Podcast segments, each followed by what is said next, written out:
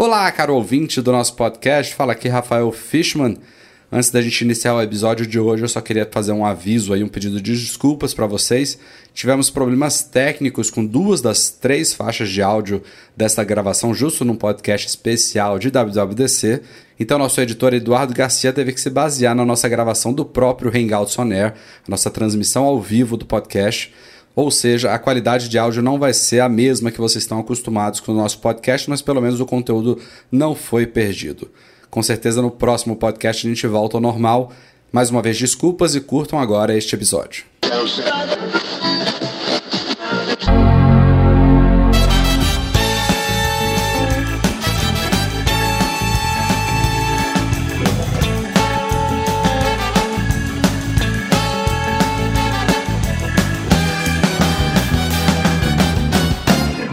Você está ouvindo o Mac Magazine no ar.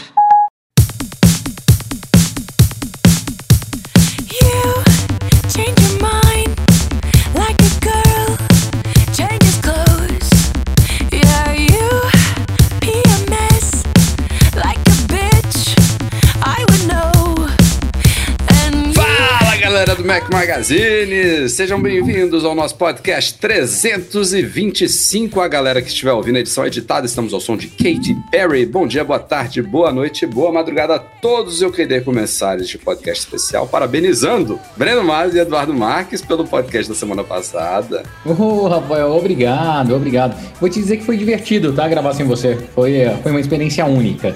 Foi uma experiência única para mim ouvir também o podcast. E aí, o que, que você achou? Ele, ele queria dar esporro na gente, não conseguia. Né? De ver que... Cara, Foi mesmo. Edu, Aí cara, ficava falando você sozinho. acredita- Cara, você acredita que eu, eu consigo imaginar ele no avião escutando. Reclamandinho assim, ele fica, cara. Cara, alguém do lado dele, né? Ele lá, tranquilão assim, de olho fechado, de repente dava aquele esporro assim, não, não é isso não! Aí, aí eu, É, Vou, vou- vou dizer que, vou dizer que eu tive que ouvir em duas partes. Eu dormi na primeira e voltei depois, tive que ouvir pô, de você novo. tá falando mal do nosso podcast que você dormiu? Não, não, ficou Pô, muito bom, mas ficou um pouquinho longo. Mas foi ótimo. Vocês só falaram umas duas, três merdas, mas tava bem. Tava tudo bem.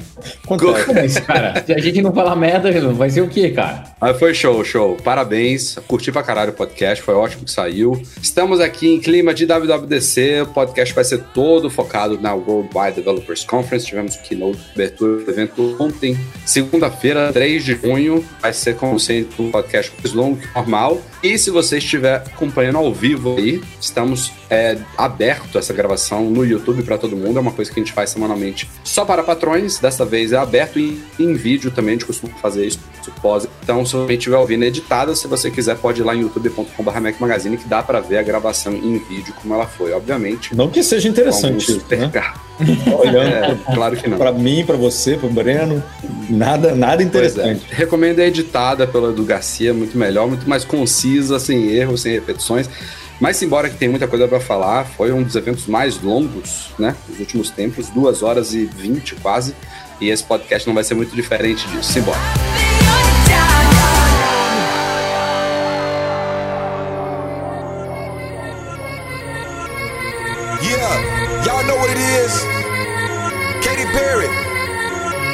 Uh huh. Let's. Antes da gente começar o podcast, tem um recadinho da Udemy. A Udemy, para quem não conhece, é, ela tem mais de 100 mil cursos online, mais de 30 milhões de alunos em mais de 10 anos de história. Tem curso lá para em todas as áreas que você possa imaginar, áreas envolvendo negócio, desenvolvimento, marketing, design, produtividade, TI, programação, e eles estão com uma promoção incrível que vai começar a partir de hoje e vai durar pouco tempo, que são cursos por apenas R$19,99. Então, se você está precisando aí se capacitar, dar aquele up aí no seu currículo para cavar aquela promoção na sua empresa ou até para procurar aspirar aí novos ares, passa lá na Udemy e aproveite. Udemy.com, cursos a 19,99 reais, viu, galera? Não é dólar, não. Aproveita. Ah, e, e- e o acesso é vitalício, tá? Você comprou o curso, pode fazer offline e você pode estudar no seu tempo, não precisa fazer em uma semana correndo, enfim, vale muito a pena. Ah, sim. Udemy é U-D-E-M-Y.com. Passem lá. Simbora, galera. Vamos falar de WWDC 2019. Foi, como eu falei, um evento muito longo. Passamos pelos quatro sistemas operacionais da Apple, que agora viraram cinco. Daqui a pouco vocês vão entender por quê. E a gente, como sempre, vai falar dessas novidades em ordem de anúncios da Keynote, que começou, é claro, com o menos importante de todos. tvOS 13, sistema operacional da Apple TV, que já começou me surpreendendo por ter alguma novidade, né? Mas peraí, peraí, de- deixa eu te interromper. Para deixar esse podcast mais longo, não vamos deixar o Breno falar aí do clima, da, do como é que foi, WWDC, credenciamento, o que você acha? foi Vamos legal, deixar- se não foi. Vamos, vamos- vamos fazer em ordem, vai, Rafael. Vamos vamos fazer em ordem. Como é que foi? Como é que foi, Breno Mazzi? Tá, Tá, cheio, não tá? Galera tá empolgada, não tá? Como é? Primeira, primeira coisa é que o evento no picape, né, da, dos badges e da jaquetinha diferente, que foi a primeira vez que a Apple mudou radicalmente a jaqueta, assim, uma jaquetinha dupla face, tá legal. A galera tava hiper empolgada, diferente dos outros anos que você entrava, pegava seu badge normal e saía. Esse ano os caras fizeram basicamente uma inauguração de produto, sabe? Quando a gente vai na loja comprar as coisas, a galera fica batendo palma, gritando pra caramba. Eles estavam preparando já o clima do evento no dia anterior. É, foi muito engraçado. Você ia para pegar lá a sua credencialzinha, né? Aqui, ó, a credencial para quem tá no YouTube tá vendo, uma credencialzinha azul. É, a galera vibrando pra caramba, como se fosse assim, nossa, vão mudar o mundo tal. Então a expectativa da galera que tava pegando ali já foi subindo. Na fila, esse foi o primeiro ano que eu optei em não virar madrugada, nada. Cheguei na fila, era umas seis e meia da manhã. Porque, por incrível que pareça, você paga 1.500 dólares no ingresso, tem que pegar uma fila gigante para tentar ficar dentro da sala principal, senão você fica numa sala é, ao lado. E também para tentar ficar mais pro meio, para pegar um lugar bom do Keynote. É, cheguei às seis e meia, tava super organizado, assim, incrível a Apple dessa vez. Eu acho que como eles entenderam como funciona melhor esse centro de convenção, tava muito, mas muito organizado, cara. Entrei, fiquei na fila, quase não fiquei do lado de fora, já colocaram a gente para dentro do centro de convenção, só que ficou lá dentro duas horas e meia, três horas até começar o Keynote. Na hora que começou o Keynote, a grande decepção, né, a primeiro impacto, foi um vídeo que ficou bonito, ficou mais assim emocional, né? Que mostra lá os desenvolvedores, a rotina, o dia a dia, o esforço da, da madrugada, tudo. E o êxtase toda vez que ele consegue buildar um projeto com sucesso, e realmente é daquele jeito mesmo, quem é desenvolvedor, quem trabalha com isso sabe, que toda vez que você aperta lá o botãozinho do Xcode Build e ele termina, você fica animado, mas nada compara aqueles últimos su- super produções que a gente teve, que foram sensacionais. O, o último foi Echo, que era aquele, a galera fantasiada de, eh, de aplicativo. Teve o outro até que, como seria a nossa vida, assim, os apps, tudo. Não, não Então, teve um tom então, humorístico, né, Breno? Foi, um, foi uma coisa bem emotiva mesmo. Exato, é, bem- é, e não só o tom é, humorístico, eu acho que eles não aproveitaram. A, a- a- o que eles tentaram levar ali foi meio que emoção, só que daí o que veio em sequência, que é o que a gente vai falar, que é o, a Apple TV OS, cara, não, não decolou. E daí eles en- enfiaram aquele trailer logo em seguida. Então você ficou mais ou menos uns 5 ou 6 minutos do keynote, a galera meio quieta, sem entender, cara, assim, não precisava. E ao mesmo tempo, o Tim Cook entrou no palco, parecia que tinha cheirado uma carreira, né, velho? O cara Mas, tava cara, isso aí, isso aí foi do começo ao fim. A Keynote foi muito começo rápida, ao não pra ele. Foi, né? cara. Foi muito Não, mas ele tava animadão assim mesmo, né, Rafa? Ele tava tipo, não é gritando, mas. Mas não é... era só ele, não, Edu. Todos eles estavam numa correria, porque Não, eles. mas o Craig é um cara mais calmo, assim. O Craig, ele, ele, ele é brincalhão e tal, mas ele. Tipo, o Tim Cook tá, tava aí. Yeah! Vambora! Tipo, É assim, porra! O que me dá a impressão e o que a gente conversou lá é que cada vez fica mais claro que as coisas que ele está apresentando no palco e o que ele, ele mostra tem muito DNA dele. Assim, teoricamente, o que a gente viu nos últimos anos ainda tinha um passado, um legado. E agora começa realmente a era do cozinheiro. É, até postei isso no meu Instagram lá brincando que é, Agora a gente vai começar a ver a Apple do Tim Cook. Daqui para frente, com certeza tem mais dedo dele em tudo, todos esses projetos daqui é, até os próximos anos. Então, o clima WWDC é sempre um clima muito é, gostoso, a galera tá empolgada, mas ao mesmo tempo foi um keynote onde as palmas não foram emocionais, sabe? Eu acho que e muito disso deu pelo começo do keynote. O keynote começou mono e daí a galera foi engatando. Se eles tivessem colocado um vídeo do caralho, é, como foi nos passados, enaltecendo muito os desenvolvedores, a galera que tava lá, tudo, eu acho que teria sido mais quente no começo, mas a expectativa tava alta para todo mundo. Você perguntava assim, todo mundo falava, todo mundo falava um monte de coisa, E eu acho que a Apple deixou de falar algumas coisas super importantes que a gente vai discutir aí no meio do caminho também. Eu tô começando a ter um feeling de que a keynote da WWDC tem que começar a ser feita tipo o Google I.O., Breno. Dividido em dois dias, cara. Tá muito conteúdo pra um dia só. Pra duas É, horas. não, Mas caso o Google I.O. são duas apresentações. São. É, na, na, na verdade, o que eles fazem? Eles quebram, né, a... Tem uma, um- tem uma principal zona e depois tem algumas secundárias que tem, tem também lançamentos importantes do Google. Exato, o, porque o que eles tentam fazer é o seguinte, a primeira é bem consumer, né, é pra, pra galera, e depois eles quebram uma mais técnica, porque a WWDC já é assim, você tem a Keynote normal, depois você tem o Stage of Union, que é bem para desenvolvedor, eles aprofundam nas coisas técnicas, mas o que eu acho que é o grande defeito da WWDC hoje, Rafa, é que o formato da Keynote ainda é um formato público. Eles ainda dão um reporte, é um Keynote feito para reportar o mercado e reportar aos consumidores finais, e não é um evento para tecnologia. Ele está ficando cada vez mais próximo da era de 2014, é, 13, 12, 11, que era quando a gente apresentava, quando a gente, ó, quando eles apresentavam os novos iPhones, tudo, que eram aqueles é, keynotes épicos, né? É, Então, vamos pegar esse gancho aí e, e- e o, o exemplo disso, já voltando pra pauta, foi ele tocar de novo no assunto do Apple TV Plus e usar uma keynote da WWDC pra passar um trailer de uma série. Realmente, Isso, que não tinha bem- nada a ver. bem Ó, fora, fora da a, curva. se a Apple tivesse coragem mesmo, assim, tipo, porra, a, o- a apresentação tá muito longa, tá com 2 horas e 10, sei lá, com 2 horas e 5, que foi. Assim, sinceramente, tvOS poderia ficar de fora, cara. Não tem por que mostrar uma home É screen. pior que teve até novidade boa, Eduardo. Esse ano Mas eu não não- achava que viria. Mas é uma novidade, Não, assim, é, é, tipo assim, a, mudar a home screen, mudar, poderia ser muito bem falada num- numa sessão Poderia. interna. Tem muita entendeu? coisa que não foi falada lá que a poderia. galera deli- tá delirando. Poderia né? ter falado na sessão interna. E isso que o Breno falou também do, do hardware. Eu, porra, eu achei super bacana a parte que eles falaram do Mac Pro, do display. Mas assim, levando em conta que a WWDC é um evento para desenvolvedor e tal, poderia ter focado nos sistemas nessa, né, nesse, nesse evento, digamos assim. E aí, hoje, terça-feira, ou na quarta-feira, ou na quinta, faria uma apresentação para os desenvolvedores pro, pro, pro, Mac, pro Mac Pro e pro display, entendeu? E aí faria. Então, mas é do Rafa. bonitinho, A- entendeu? Agora fazendo aqui o advogado do diabo, tá? Imagina que a gente viu uma keynote 100% só técnica e mostrar, mostrando nos iOS. Eu, você e o Rafa, a gente seria o primeiro a atacar pedra e falar: caralho, não apresentaram nada, que bosta, a Apple não é mais a mesma, perderam a oportunidade de apresentar o Mac Pro, perderam a oportunidade de apresentar não sei o que, tudo. A única coisa que eu achei que até o caminho assim foi legal, mas eu acho que eles erraram no começo. Começo realmente podia ter sido mais impactante. Eles não precisariam ter começado falando de tvOS. É, e, e foi uma sequência, pra mim, de bro- ah, coisas broxantes. Foi primeiro o tvOS, depois o WatchOS, que também foi super broxante. A galera tava esperando muito mais, a gente vai falar daqui a pouco. E daí começou a crescer e ficar legal pra caramba. Mas até então foi morno, assim. Um olhava pro outro e falava: Ih, cara, micou, hein? Hum, vai ser ruim, hum, micou. a única coisa que foi legal foi o multiusuário na Apple TV.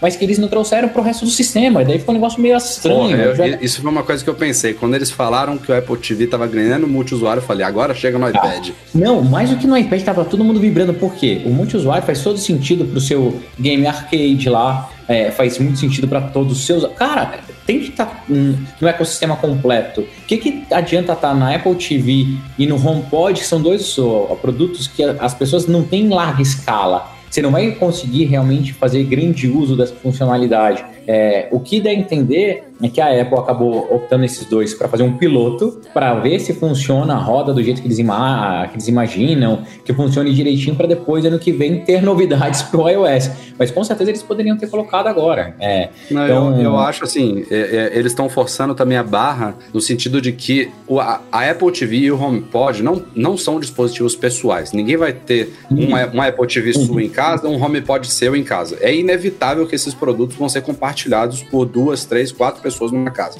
iPad, eles ainda podem forçar isso, a cada um ter o seu iPad, entendeu? Então, mas é, é- não deveria ser assim. É tem ruim, muito é. tempo. Mas pra mim eu acho que é, é ruim. A gente tava conversando disso com uma galera lá depois, uns gringos, que eles estavam na sua na mesma linha de raciocínio. Mas, cara, daí a minha defesa era simples. Tudo bem, ele pode ter vários devices, não tem problema. Isso aqui é continuidade.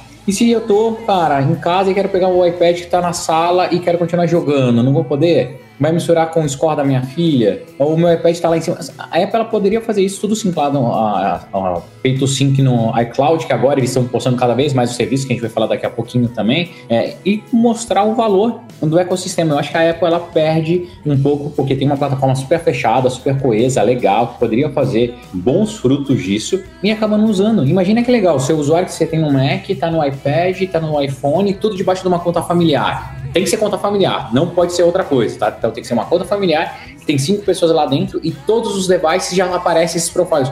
Olha que legal. E eu ia pagar mais por isso, entendeu? É. E bem ou mal, o.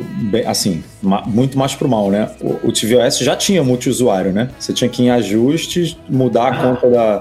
Não, mas eu tô falando. Era o único dispositivo que, tem, que tinha um multiusuário já. Isso é multicontas, né? E, é, você muda lá a sua, o seu ID Apple, né? E aí ele pega, tipo, a sua home screen, do- do- os vídeos que você tem comprado, alugado, enfim. A, a tela, como é que é? O, o, o aplicativo Apple TV com o seguinte lá, que realmente, pô, é um saco, porque eu vejo umas séries, a Lê vê outras e já tava misturando aqui. Tipo, já tava como a gente usa mesmo a Apple TV, já tava botando série dela no para eu assistir no seguinte. Realmente é, se você parar pra pensar, HomePod, que você fica misturando as músicas, né? Tipo, na minha playlist tem um monte de Moana, um monte de música de princesa. Todos os produtos fazem sentido, mas esses fazem mais toca. ainda. É, esses são É, eu realmente acho que a assim, Apple perdeu a oportunidade, de novo. Teria, teria que começar com eles, não tem jeito. Mas, porra, é, por, por esse aspecto é que você falou de Apple Arcade, de você poder jogar né, com a sua conta, faz todo E não sentido só, realmente. cara, e não só pelo arcade, ó, olha o exemplo básico, tá? Eu estou na minha Apple TV, no meu usuário, assistindo lá um filme. Beleza, tá, assisti o filme. Vou pegar, vou continuar no, no meu iPhone. Beleza? Teoricamente ele tem que ficar bonitinho, não tem? Uhum. Eu tenho que continuar vendo o filme da onde passou. Minha esposa, mesma coisa. Tá no iPhone dela, beleza. Vai ir pra lá, vai funcionar. Se tiver no usuário dela. Olha qual é bonito, já tem integração. O que, que custa o desgraçado me colocar essa porra no iPad? É, isso aí vai vir mais cedo ou mais tarde, assim como também não Vai. veio. A gente está adiantando aqui, mas é outra coisa forçada da Apple que não veio este ano é a possibilidade de você determinar aplicativos padrão no iOS para navegador, para e-mail. Ah, não, Não, mas isso aí ela tá esperando tomar uma. Isso aí ela tá esperando tomar uma enrabada de algum órgão. Ela tá segurando pra aí. Poder, pra poder aplicar isso aí. Rafa, isso aí eles estão segurando tem 10 anos, cara. Eu acho que desde quando eu vim pra WWDC eu peço isso e eu acho que isso aí não vem. pode. Mas, o, Mas o, vamos lá, o vamos, usuário vamos, vamos focar aqui no. Vamos focar no tvOS, vamos lá. Novidades. Teve um pequeno redesenho. É bizarro como eles falam, né? Redesenho total da home screen. Tipo, É, enfiaram uma barra nova. toques. É, botaram, falando. botaram um É, contorno um ali no, no dock. Botaram um dock um né, contorno. No tvOS. Um contorno e vídeos em full screen. É, tivemos Imagem essa central submarina. de controle no lateral. screenshot. Na, no, no, É, na- no screensaver. screensaver em parceria com a BBC, com imagens subaquáticas, submarinas. É, tem esse- essa central de controle que agora você puxa da direita para a esquerda no controle e é por lá que você faz a troca multiusuário. Coisa muito legal, suporte a controles de PlayStation e Xbox para jogos. Isso- E isso aí Cara, isso vai rolar também no, no iOS. Mas você viu que legal? Vocês perceberam ali o detalhe? O Os caras pegaram, falaram rapidinho da Mi- Microsoft, apareceu lá o controle, rapidão já jogaram pro Playstation, daí ficaram falando. Playstation lá, o Não, é, ele ainda mandou um. falando, tem Ele ainda mandou um. Tem muito fã de PlayStation aqui, né? Pô, isso, isso rolou. Rolou um jabazinho ali bonito mesmo. Cara, alguma parceria, tipo, tá vindo porte para não só para conteúdo, como jogos, e também lá no, no display, eu, tipo assim, ai, cara, a gente, como a gente vai bater muito na Sony, vamos dar uma agradadinha, né? Ele coloca lá o display, High Definition, Ultra Mega Power da Sony e fala, ó, custa 43, depois o cara vai lá, prá, destrói os caras. Mas foi muito engraçado. Vai ver, foi por isso, né? né? Assim, Dá um Xbox- carinho aqui, dá um carinho aqui e depois bate lá no outro. Vai ver, foi por isso mesmo. Não, não, mas, E a outra, a, a outra novidadezinha que também tá no iOS é letras de música sincronizadas no Apple Music. Também ficou bacaninha. Mas acho que é só, né, de Apple TV. Só É, isso. eles, eles não, é, eles não comentaram, mas poderia ter a coisa do. Que, que faz todo sentido, né? Que a gente vai falar mais pra frente, do, da sincronização de áudio com dois AirPods. Porra, isso tinha que ter na Apple TV, né? É, mas cara, Porque você tá vendo ali com. com É. É. Tipo, sei lá, tem criança dormindo no quarto, você quer ver o filme ali com a sua esposa, cada um com seus AirPods e não rola. Acho É que não rola, né? Tem que ver se rola. Depois a gente investiga. É, é, eu acho que vai liberar, tá? É que até isso, não sei se vocês notaram lá no Keynote quando chegar, foi bem fake, não tá pronto, mas a, a gente vai falar já já. É, o que eu achei mais engraçado do Tim Cook, ele querendo defender, assim, com unhas e dentes, cara, a maior experiência, a melhor experiência para você escutar músicas na sua TV. What the fuck, cara? Quem que vai ficar parado na frente da televisão escutando música, cara? né, assim, no máximo, se ele quisesse revolucionar mesmo, mete uma nota lá no final, daí vira karaokê essa porra, né? Daí pega lá e coloca. Mas é isso, cara. TVOS é isso. Pronto. Aí teve o fatídico trailer lá, que, pô, parece legal, mas não precisava, né?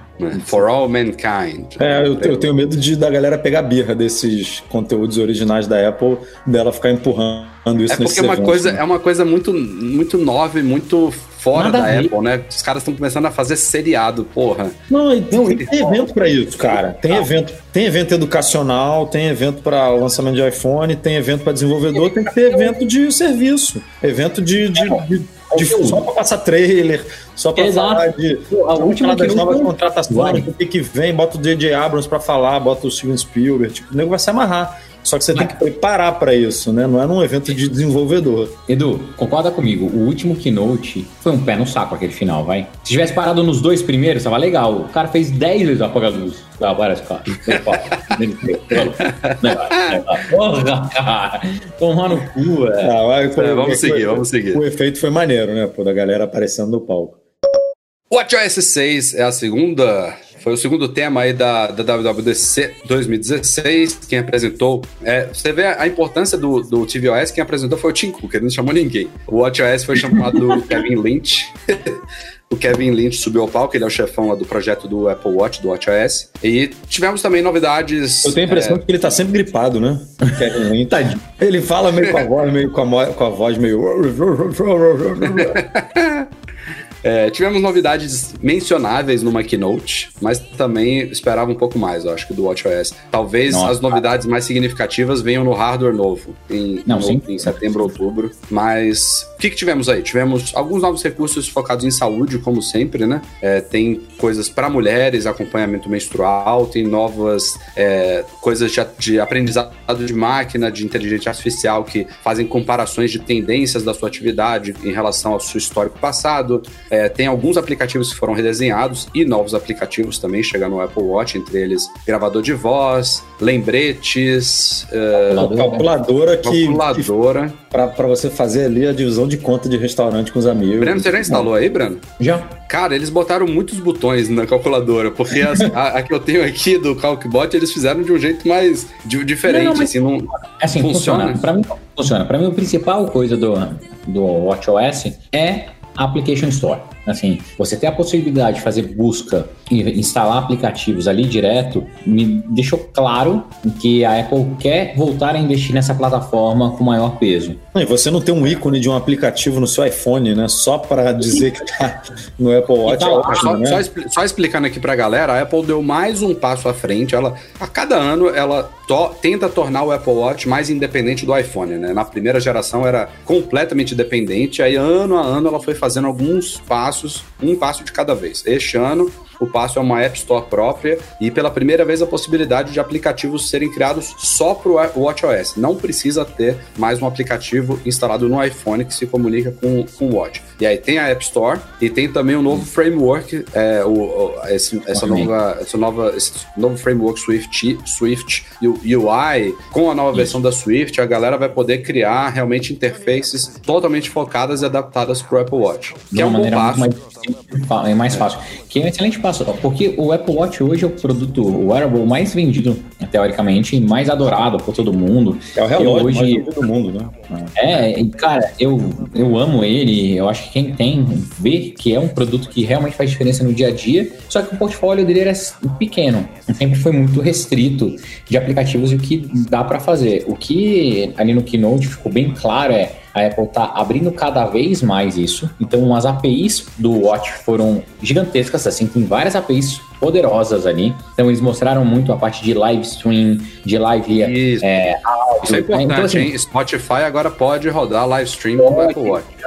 Não, não só Spotify, mas, mas como todos os outros serviços, o que a, a Apple ali para quem peca é, nesses tipos de keynote é que, exemplo, essa mensagem que é super importante não só para o desenvolvedor quanto para o consumo, não ficou clara. As pessoas depois saíram lá perguntando, tá, mas e aí, o que, que saiu de novidade para o Watch? Os caras só focaram nas três coisas ruins, que é não teve nenhuma grande mudança, os caras lançaram meia dúzia de watch face zoada ah, ali e É, não teve outra, nenhum outra oportunidade perdida, né? Desde, sei lá, primeira, segunda geração do WatchOS que a gente fala, pô, quando é que a Apple vai abrir uma App Watch Store para mostradores, né? Ô. Rafa, mas agora foi, dado o primeiro passo, não existe nem a App Store. Imagina que loucura seria você entrar hoje no seu ó, Application Store do seu iPhone, lá tem um monte de coisa, inclusive o Watch Face. Imagina a zona que ia ser. É. Agora, assim, começou a dar o primeiro passo. O que eu achei que ficou muito ruim pro Apple Watch é, e, e daí pode ser só minha opinião mesmo, porque pra minha vida hoje o Apple Watch ele faz muita diferença. Eu sempre espero anúncios mais impactantes, maiores. E quando você vem com ah, anúncios mais rasos, é, ficou meio meh, ficou meio xoxo. Então, É, mas eu, ali eu tô com o Rafa nessa. Eu acho que vem coisa de hardware, assim, tipo,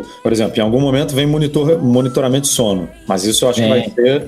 Isso vai No ser no Sim, novo. E aí eles não podem falar agora. Em algum momento, não vai ser agora, definitivamente, mas vem a coisa da, do, do- da diabetes lá, de glicose. E aí não, não vão lançar antes, né? Vão, ter- vai, vai- vão apresentar no evento do iPhone e do Apple Watch. Então acho que. daí- É, vem um sensorzinho, um ou dois sensorizinhos novos aí, e aí eles vão fazer um estardalhaço. É, a, gal- a galera às vezes esquece que esses novos sistemas, não só o WatchOS, mas o iOS também, agora o, o iPadOS, macOS não tanto, tvOS menos ainda, mas WatchOS e iOS, eles são, eles são sempre anunciados na WWDC em junho, eles passam por dois, três, quatro meses em testes, a depender do sistema, e eles são lançados na época que a Apple lança, anuncia também novos iPhones e novos Apple Watches. E sempre tem, quase sempre tem, novidades de hardware atreladas aos sistemas que a gente não sabe ainda no- em junho, né? Então tem essas novidades todas que a gente é apresentado em junho, que chegam para praticamente todos os dispositivos compatíveis, e aí lá para setembro, outubro, os novos, novos são lançados também, né? São atrelados a eles, né? Sempre tem essas Então, coisas. Então é, um, é um, uma apresentação em duas etapas. Eu go- assim, concordo com o que você falou, só que daí volta aquela minha antiga reclamação. Será que a Apple não está errando fazendo isso? Antigamente, quando eles apresentavam o hardware junto com o sistema operacional, os desenvolvedores tinham muito mais profundidade e tempo para fazer suas coisas. Porque olha a janela de tempo que a gente acaba perdendo. Cara, a gente pega o novo iOS, tem um monte de coisa lá que a gente vai fazer, vai adaptar tudo. Depois eles lançam o, o hardware novo e a gente teria três meses para fazer desenvolvimento. A gente poderia saber muito mais. Então, antigamente, como que era? Eles pegavam, lançavam em julho, a gente sabia o que tinha, sabia o que vinha no hardware, conseguia trabalhar para quando fosse chegar na mão do consumidor final, seu aplicativo já estava lá 100% preparado e otimizado e aproveitando ao máximo do recurso de hardware daquele device. É, então, assim, se eu tivesse na Apple, tudo, o meu maior pedido para ele, se a Apple escutasse isso, é, cara, nem que joga a WWDC lá para setembro, junto com os lançamentos, é, ficava melhor. Assim, a gente tem fuder a tempo gente, trabalhar assim. coisa. Cobertura É, de WWDC com lançamento tudo junto ia ser foda demais. Não, mas, cara, é, teoricamente para o consumidor final ia ficar mais completo, assim, teria mais coisa.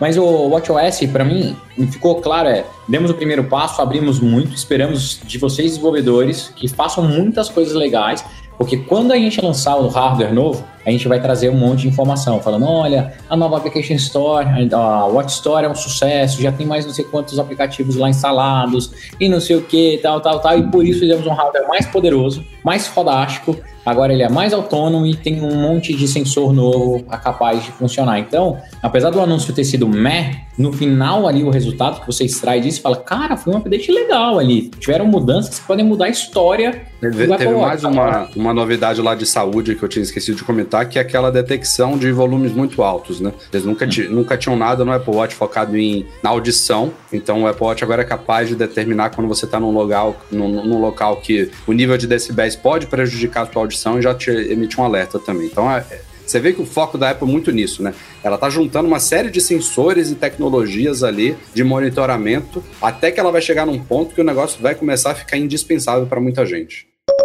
Se bora então para um ponto alto, aqui sim, né, Breno? Aqui a coisa começou a ficar mais legal na Keynote. iOS 13. né, assim. Bom, é, primeiro, já vou, já vou separar aqui, tal como a Apple separou. iOS 13 agora só roda em iPhone e iPod Touch, porque a gente tem um novo sistema que vai ser o próximo tópico deste podcast, que é o iPad OS 13. Então, a Apple quis dar mais destaque ao sistema do, do iPad. Separou, é basic, são basicamente os mesmos sistemas, né? Mas ela quis dar ao iPad é, recursos e um nome separado do iOS para acabar com aquela impressão de que o iOS roda um sistema mobile, um, um sistema de iPhone esticado para o iPad. Ela começou pela primeira vez, deu um passo maior aí no iPad que a gente vai falar em seguida. Então, iOS 13, principal novidade. Aliás, as principais novidades já, já eram conhecidas antecipadamente, né? Spoilers aí das últimas Como semanas. Sempre, né? Guilherme Rambo, Mark Gurman fizeram seus, seus papéis muito bem, muito bem feitos. Modo escuro foi confirmado, a primeira grande novidade do iOS 13. Foi feito exatamente como a gente esperava, de forma similar ao que já tinha no ano passado com o macOS Mojave, com a adição de que você pode configurar ele de forma automática, tipo Night Shift, né? Você pode usar ele como se fosse um modo noturno, se você quiser. Que é no fim do dia, quando a noite entra, ele, ele ativa o modo modo escuro, ou então você deixa ativado é, o, o tempo inteiro, ou você pode alternar também facilmente ali pela central de controle. A Apple também deu um ótimo, de novo, um ótimo foco em performance ao sistema. Ela disse que aplica- alguns aplicativos vão abrir até duas vezes mais rápido, que o Face ID ficou até 30% mais rápido, que os downloads de aplicativos, de certos aplicativos, vão cair 50% a 60% em tamanho. Ahn, e aí tivemos uma série de outras novidades aí no sistema, incluindo apps redesenhados, como lembretes, que também já era é, esperado isso aí, né? É, Muito esperado. Pelo menos pra mim, Muito que eu uso, que eu uso, uso bastante. é, você, você ainda usa, né? Eu, eu, eu tô no Fantástico ou já, já meti. Ah, eu uso muito e, e me parece que ficou legal agora com a integração né, ali de data, de, de local, de, de sinalização. Acho que vai ficar legal. Me ajuda aí, gente. A, a memória começou a falhar aqui. Ó, é, falaram, mas aí foi mais para a parte final, né? De que, a, que falaram de realidade aumentada, de Siri, de CarPlay, mas aí foi mais pro final. É, na parte do meio ali do miolo, rapaz, a gente tá bem, hein? Tivemos, como sempre, novos Animojis que nem foram demonstrados na Keynote, mas tem três novos. Acho que é um, um ratinho, um polvo e um.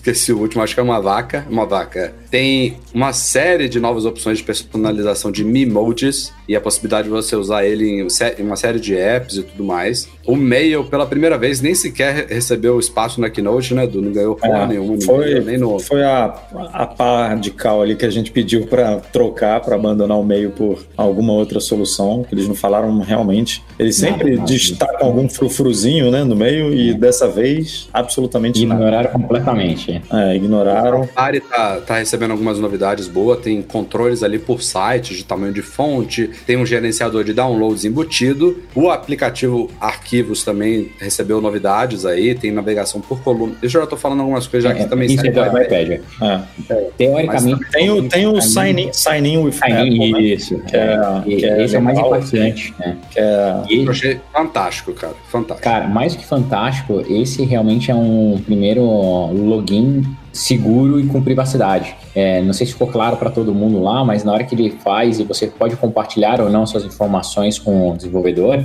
teoricamente eles criam uma identificação única para aquele desenvolvedor. Então, se por acaso aquele desenvolvedor vazar seus dados, tiver qualquer coisa assim, qualquer outra É, que tentar mandar informação para aquele e-mail vai dar, ah, vai- dar return, vai voltar. Ele tem um sistema de verificação, in- in- cara, individual para o desenvolvedor. É muito bom isso. Então, Mas você revoga a hora que quiser. Você, você não compartilha com o desenvolvedor o seu e-mail oficial, ele gera um e-mail randômico e único por desenvolvedor. Então, no, no dia que você cancelar, acabou, você não recebe mais nada. Ele é um mais redirecionador. nada, cara.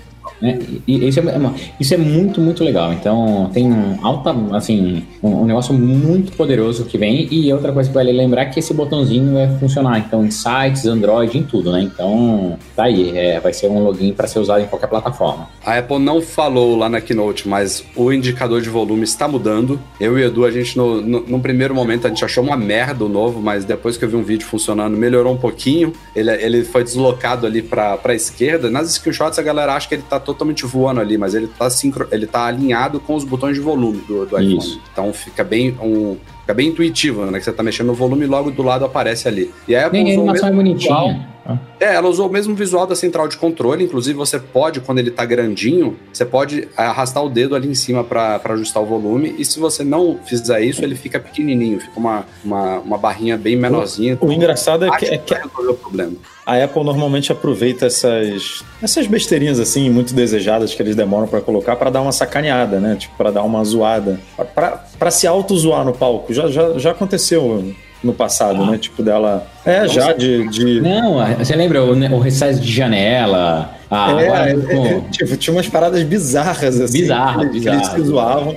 Eles até se deram uma zoada, né? Com iTunes nesse. Não, o iTunes foi sensacional, cara. Ali foi o ponto alto da, do evento. Mas eu imaginei que eles fossem, tipo, cara, eles vão deitar e rolar em cima desse recurso aí do, do, do indicador de volume, tipo, vender como algo disruptivo lá na apresentação e tal, só pra dar aquela zoada básica, mas realmente nem, nem perderam. Ó, tô, tô numa colinha aqui. Aplicativo Fotos foi bem modificado. Muito Foi. bom também, Esse, achei. Esse ficou legal. A única coisa que ele não tá muito. E tudo bem que é a primeira versão beta, né? As legendas que eles estão colocando nas fotos no agrupamento ainda não tá legal. Teoricamente, isso é baseado em machine learning, tá? Então ele vai aprendendo com o tempo. O, a minha expectativa é que daqui a pouco, quando eu abro a foto, magicamente ele está lá maravilhoso, né? Tá- vai mudar tudo. Mas hoje tá bem ok, mas foi uma mudança boa. É, eles Bem-vindo, mudaram bem né? a navegação ali por fotos, tem novos, novas visões de ano, mês e dia, também usando machine learning. É, na câmera também, aquela, aquele mais a Apple,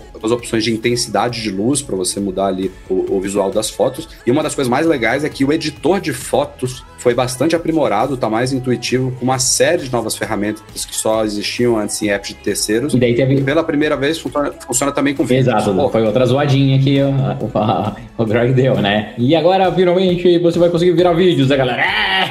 "É!" Pela primeira Pô, vez, isso aí era- Era iPhone muito você vai difícil, cara. Era realmente muito Era. difícil Era, girar era vídeo. E aí entra de novo naquela coisa que a gente comentou, que tudo que é falado agora, na teoria, chega para todos os aparelhos que já estão no mercado, né? Não é nada específico para o que vai chegar. Tipo, é, os novos iPhones podem chegar com recursos completamente exclusivos, mas quem já tem os iPhones de agora compatível com a iOS 13, pelo menos os que os, os completos, né? A gente vai poder rodar aquele novo, aquele novo efeito lá no modo, no modo retrato, né? De, de eu esqueci o nome que eles botaram lá, que é uma mistura do, do preto e branco, né, com Uhum. dá umas tonalidades diferentes e tal. Então, assim, isso é, na teoria, tudo que eles apresentaram para o tvOS, para o WatchOS 6, se você tem um, um produto compatível com esses sistemas, você vai receber isso tudo. E aí, mais para frente, quando os produtos forem lançados, eles vão falar em novas coisas que só quem vai, ter os, quem vai comprar os produtos novos é que vão ter acesso. Mais uma vez, na parte de privacidade, a Apple tá dando novos, novas APIs aí para desenvolvedores que trabalham com HomeKit. Tem uma especial que eles citaram na Keynote para câmeras de vigilância. Então tem toda uma, uma preparação lá para evitar que imagens da sua casa sejam enviadas para a nuvem e possam ser capturadas no meio do caminho ou na nuvem. Então ela faz criptografia, faz um processamento local e envia de forma toda criptografada para iCloud, né? para roteadores roteador também. também. Exatamente. Os mapas, muitas novidades para Estados Unidos, aquela coisa do mapeamento todo, mas porra, os caras Cara. copiaram Street View na cara dura, Não, meu amigo. mais do que isso, é assim, os caras, nós fizemos pior e mais devagar do que o Google Maps. É, porra, cara, não precisava, né? Não precisava. Google cara. Street View virou look around na Apple. É, Não, e até o, a, a no- o novo sistema de plan- planta baixa tal, que eles fizeram, a nova visualização de mapa, é igualzinho o Google Maps, só que pior e mais lento. Então pronto. Pois é. O, o- a- os atalhos da Siri agora estão embutidos no sistema, não é mais um app baixável, e a Apple vai começar a dar sugestões de, de atalhos para o usuário com base no que ele usa. Então é uma forma de estimular e, e ensinar a usar mais isso aí. Teve o que a gente falou de HomePod, De... Mais do que isso, né, Rafa? Os, a- os atalhos, é, e para mim aí a grande crítica desse, desse pedaço do Keynote é isso. Teoricamente, todas as empresas do mundo estão aprimorando cada vez mais seu assistente de voz. Fica claro para todo mundo que essa é a nova interface e é a, é a nova era de revolução, como foi o mobile há muito tempo atrás. E a Apple esse ano praticamente se calou sobre isso. É, só, E na- só deu uma aprimorada lá na voz da Siri e acabou. Isso, mais nada. continuo usando os atalhos como um, um atalho, né? Para você realmente. É, uma. Porque, na teoria, no mundo ideal, esse, esse aplicativo não existiria, né? Você simplesmente Exato. falava com o assistente virtual, fala, ó. E ele Faz isso, pronto. isso, isso, isso aqui, ela, tipo, faz tudo que você falar. Então é, tipo, como a gente não tem um assistente virtual capaz o suficiente para entender, para tipo, entender sua rotina e fazer isso tudo que você precisa, dá uma programada aqui no que, que você quer e aí só dá o estalo aqui, que aí ela é, é, é Ela capaz de funcionar fazer isso melhor. tudo, né? É. Então, isso é para mim foi o grande ponto falho do, do iOS, é, a não evolução disso e nem explorar machine learning. Então, são as duas coisas que ficaram devendo muito no Keynote. Na área de áudio, o HomePod a gente já falou aqui, suporte a multi-usuários. Tem também outra novidade legal que é o handoff. Então você pode estar ouvindo uma música no iPhone, você se aproxima do, do HomePod, ele começa a continua a tocar no HomePod, isso é legal. E vice-versa também. É, esse vice-versa, você tem que você tem que encostar o, o HomePod? O- Acho que não. o Acho que iPhone? se você afastar, Edu. Ou é só tipo, tô indo, tô indo pra fora de casa e ele vai É. automaticamente passar? É. Acho que algo que dificilmente a pessoa vai fazer, né? Tipo, vou sair de casa e não vou dar pausa no HomePod porque ele automaticamente Então. vai passar aqui pro meu iPhone. E pode ter alguém em casa que quer continuar escutando a música, né? E você vai embora. É, isso aí vai ser lá. bizarro. É. Eu acho que você realmente deve ter que ir ali e dar uma encostada pra poder, tipo, ó, eu quero que venha aqui pro meu telefone. tipo, áudio. Transfere a música aí.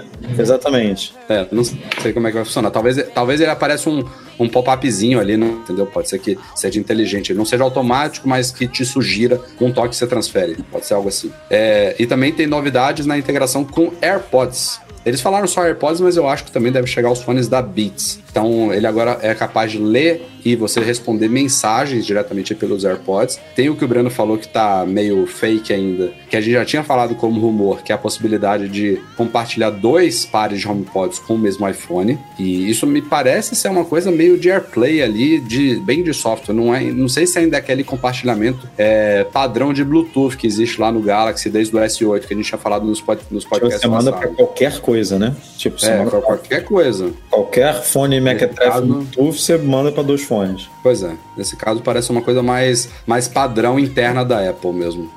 O teclado ganhou também um swipe, né? O Quick Path, que você poder Nossa, deslizar cara, ali quando- de- Quando eles lançaram isso, sabe o que eu lembrei? 2009 Motorola. Lembra os primeiros aparelhinhos da Motorola que já tinha isso? Os caras demoraram Muito 10 bem. anos pra colocar. Cara, eu uso, eu uso o teclado do Google, o Gboard aqui, principalmente por causa disso. Eu uso muito, eu gosto bastante. Me, me acostumei a usar essa merda. Eu gostei do, do deles terem deslocado o emoji. Isso vai ser bem útil, né? É, tem um Cara. botão sepa- separado agora, né? Porque quando você tem só dois teclados configurados, tipo, sei É. lá, português e emoji, aí beleza, você toca ali no mundinho e, e não faz diferença. Agora, se você tem. Porque o corretor ortográfico do iOS ele só funciona hum, é, em múltiplos idiomas se você tiver aquele idioma instalado né, no teclado. Então, tipo, a gente aqui de vez em quando escreve e-mail em, em inglês, por exemplo, para fechar coisas do MM Tour. Se não tem o teclado lá em inglês ajustado, aí você não tem o revisor em inglês. Então, eu tenho aqui, é, acho que quatro teclados, um de GIF, um de emoji, o português e o inglês. Aí para chegar no emoji, um saco, né? Que você tem que ficar É um lá. Tec, saco, é. tec, tec, tec. Aí agora eles tiraram, botaram ali do lado, faz todo sentido. Pode tocar e segurar, viu, Edu? Mas melhorou É, muito mas, pô. Ah, é bom, é. É muito mais rápido você com três toques ali, tipo, tic, tic, tic, do que tocar, segurar, arrastar. Lógico, lógico. Acho que é isso, né? Ah,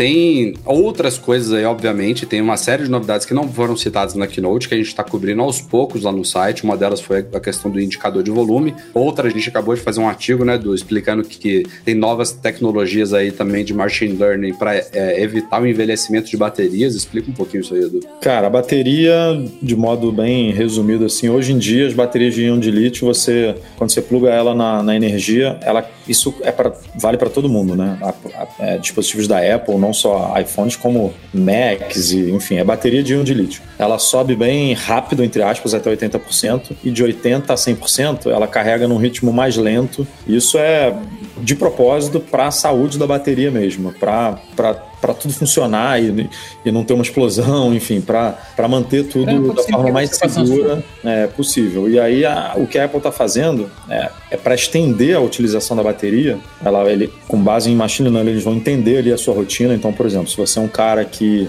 carrega todo dia o seu telefone de noite, vai dormir meia-noite e acorda às seis da manhã, dorme ali seis horas. Ele vai entender que ele pode ficar, é, que ele fica conectado à energia essas seis horas, em vez dele carregar de 0 a 100% em três horas e ficar as outras três horas plugado ali no 100%, ele vai carregar é, até os 80%, e aí desses 80 até os 100, ele vai ficar tipo indo e parando, indo e parando, indo e parando, até mais ou menos às 6 horas da manhã, para poder não deixar três horas ligado direto na energia, porque isso é, não é que seja prejudicial, mas é, a longo prazo Eles ser querem mais retardar o, o é, envelhecimento. ser mais, basicamente. mais benéfico, porque você acaba que você é, tem a ver com contagem de ciclo também, né? Enfim, tem a ver com um monte de coisa e, e segurança também. Então, é uma. Isso é opcional. Você pode ativar ou desativar, porque se você tiver, sei lá, nem o Breno que tá na WWDC, deve estar dormindo três horas por dia, não quer ficar. Mudou completamente a rotina dele lá, então não faz Pode é lembrar, né, de fazer isso, de, É, não de faz desativar essa merda. a- o- o- usar esse, essa inteligência, entre aspas, do sistema para fazer isso. Aí você vai lá e desliga. É isso, a gente vai ter, obviamente, inúmeros artigos lá no site sobre iOS 13, tem muita coisa para destrinchar, e aliás, além do que foi apresentado na Keynote, além do que ela não citou, que a gente vai Tem o- a gente não falou Find My, Find My, né? Buscar meu. Ah, é. Também foi. Eu não, eu, não, eu não lembro se foi apresentado junto do iOS ou junto do iPadOS, mas. É, enfim, mas também rumor confirmado, né? Mais um, buscar Ah. meu iPhone mesclado Até com o ícone feio. É, o E o nome ridículo, né? Buscar meu. cara. Podia ser, sei lá, qualquer Só coisa. buscar, buscar. É, fine, só. Achei. Achei é ótimo. Nem sempre você acha, né, Edu? Então, É, mano. Mas o, o que eu ia falar ali é que as novidades não acabam nem no que já está na beta 1, porque como são sistemas totalmente novos, até beta É, eles vão 2, beta 3, implementando, beta né? 4, tem coisas que vão surgindo, que vão mudando, então e durante a semana aí. mesmo, em várias sessions, a gente vai descobrindo coisas novas. Então, é, ao longo dessa semana deve pintar aí mais uma caralhada, de- mais um monte de coisas que vão incrementando o, o sistema. Então, tem novidades, tá? Tem bastante novidade. Ok, vamos para a segunda parte do iOS 13, que se chama iPadOS 13. Tudo que a gente falou aqui de novo do iOS está no iPadOS, ob- obviamente, mas é uma variação do iOS agora focada no iPad, já chega na versão 13. O iPad realmente ganhou algumas coisas que fazem jus a esse nome separado. Não foi tudo que a gente imaginava, a gente já, já falou aqui no começo do podcast a questão do multiusuários que não veio, mas tirando isso, a Apple, tirando isso e talvez aquela Tirando questão isso, é até que também sacanagem, né, Rafael? Porra, Peraí, isso a é o Apple- mais a- legal, velho. não, sim, isso e a questão do- dos apps padrão que não vieram ainda, ela atendeu boa parte, se não todas as coisas que o pessoal reclamava. Entre elas, uma home screen um pouco mais adaptada para o iPad, agora com widgets, que eu acho que até caberia no iPhone também. Não, não vejo por que Hum, não, não, não, oferecer essa não. opção. É que teoricamente, se você Breno. fizesse isso, cara, você tem que puxar de cima, daí vai ficar uma fileira pequena de ícones na. Cara, você pode, screen. você pode escolher assim, botar um widget em vez de, sei lá, no iPhone tem, deixa eu ver quantos ícones tem aqui, são, são 20, né? É, 4, 8, 12, 16, 20. Cara, tem 28 ícones no iPhone. Eu poderia, por exemplo, substituir um quadrante aqui de 4 ícones por um widgetzinho, entendeu? De, de previsão do Nossa, tempo, muito sei lá, dá, Android. dá pra. Mu- Muito Android, muito Android. É, eu né? sei que é muito Android, mas tem gente que quer isso. Enfim, Muito tá lá no Android. iPad. Daí arrasta a tela pro outro lado, pô. Suporte a drives externos, isso aí era uma coisa que já tinha que vindo no ano passado, quando ela lançou o iPad Pro com, com porta USB. Tipo, ficou claro que isso viria e não estava É, pronto mas, antes. cara, isso a gente conversando com um engenheiro, né, que até ajudou a implementar essa- esse negócio, é muito engraçado, cara. A gente só pensa do nosso lado, né? Mas aí eu fui bater um papo com ele, ele contando a complexidade que é para garantir a integridade de arquivos e para que isso não vire uma porta para falhas e roubo de informação. Cara, é assim, é um negócio Ah, é- bizarro. É a glamorização bizarro, do trabalho dele, né? Porque Breno, o usuário cagou pra essas, pra essas É, preocupações. Não, Ele quer Você viu? plugar um pendrive ali que ele lê. tem Isso não ler. Eu também concordo. Eu também concordo. é que tem, tem que fazer isso. No, no- Cara, eu concordo completamente. Pra mim também é super falho, mas ele contando, coitado, sabe a, numa das imagens lá que aparece todo mundo barbudo lá no Dark Mode, sabe? Na, aquela Uhum. foto. O cara tava praticamente assim, tava a mistura da barba do Rafa com a do Edu, mas um voluminho assim, fora. foi foda fazer, mas ficou bom pra caralho. Tá? Ó, mais opções de multitarefa, essas ficaram legais, também já estava rumorado aí, você vai poder po- abrir Né, que você pode abrir ali, ficou bem legal isso. múltiplas instâncias do mesmo app, né, lado a lado. No slide Lembrando que ter. o app tem que estar preparado para isso, não é Lógico. nativo. Mas não do- deve ser muito difícil, né, Breno? Não, mas lembra que vai ter que ter a, a update de vários aplicativos. Então não é padrãozão. Ah, eu vou abrir agora e vai estar tudo lá em, em várias instâncias. Não é assim. O slide over ficou legal, é como se fosse um, um mini iPhone agora, o slide over, né? Você tem um app ali em tela cheia, mas você pode abrir uma multitarefa dele, inclusive deslizar ali embaixo para alternar entre um app e outro. Ficou legal. Não, e o iPad é muito poderoso, né? Então ele faz isso com o pé nas costas, cara. Eu, lógico. mexendo no meu agora, cara, você fala, cara, como, como flui bem, meu Deus. Eu vendo isso tudo, e eu tô sem iPad há um, há um tempinho já, que a minha mãe roubou o meu, é, cara, tá, tá ficando, assim, mais complicado, né? De você saber todos os truques ali. Tipo, tem gente que... Ah, não, tem, tem, tem cara, tem muito gesto. Cara, é muito... É muito Esse gesto. negócio de você, tipo, co- cortar... Com três dedos, é, é, A resta explode, diminui. ah, É, isso, tem, isso tem que ter um, um, um assistentezinho de, de, que, que explique isso. A gente Não dá pra descobrir isso. Rafa, mais do que explique, cara, você não vai usar isso no dia a dia. E a tendência é que você esqueça algumas coisas. É, mas, ah, daí o que, que teoricamente o sistema tem que fazer? Você vai fazer da maneira burra, ele pega e te alerta que tem a maneira mais fácil. Pode ser. tá? Até você acostumar. Mas pra mim o que ficou mais incrível, eu instalei hoje pela manhã e, e assim, cara, como eu sofri pra instalar o- beta no iPad, cara. Puta merda. É, mas instalei tudo, tá muito bonito. Porque só o ajuste que eles fizeram no ícone, deixar ele menor. Os ícones ficaram menores, né?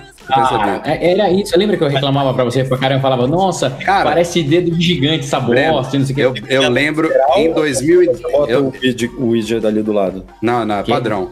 Os ícones já ficam menores por padrão, sem o widget, O né? padrão, é. Só que daí, quando você puxa e ele uh, pixa ali, Ele cara, diminui o espaço entre eles. Cara, fica, Cara, eu, nossa. eu, lembro, eu lembro do Steve Jobs apresentando o primeiro iPad em 2010, tem um- quase uma década, e eu já achei puto estranho aquela home screen com tanto espaço nos ícones. Falei, não, isso aí tá inacabado.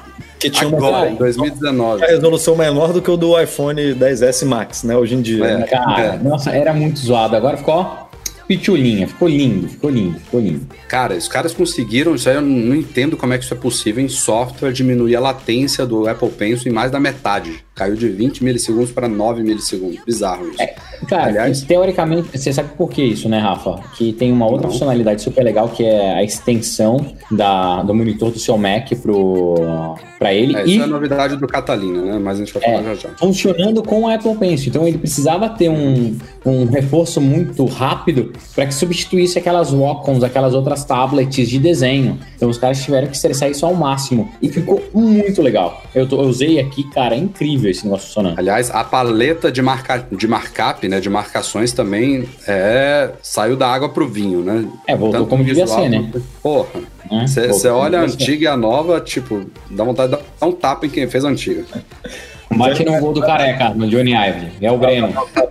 No, O Breno do, do, do, do norte. O cara tá Sabe? grande. Vamos, vamos pegar Cara, esse gancho aí, vai. Vamos Cara, falar eu logo vi, dessa. eu vi dessa- o tio, rapidinho, só deixa eu falar, cara. É bom falar mal dos outros de vez em quando. Meu, eu vi o cara na keynote. O cara tá tipo você, Rafa, só que careca. O cara tá grande, velho. O cara tá O cara gigante. tá grande, cara. Ele, ele Nossa tem, senhora. tem um vídeo do, do, Marco, do Marco Arment do lado dele filmando que ele quase ocupa o vídeo inteiro. Porra, ele do lado do magrelinho, porra. Meu, o menino tá gigante, cara. Ó, vamos pegar o gancho, já adiantar então essa novidade do Catalina, já que é integrada com o iPad, chama Sidecar, que é a Apple matando o Astropad, o Duet, o Luna Display, puta merda. Pô, pode falar, uma coisa que é legal, cara, a, a Apple é a matadora de startups, né? Então, o Reminders, pá, matou startup pra caralho. Daí o Notas novo, pá, matou startup pra caramba. Agora o, a expansão do iPad, Você sabe o que é bizarro? O Os meio que criaram O mundo aí ele não mata, né? Não- não- É, Os, os caras que criaram o Duet, que é um dos mais famosos, Apple. são ex-engenheiros da Apple.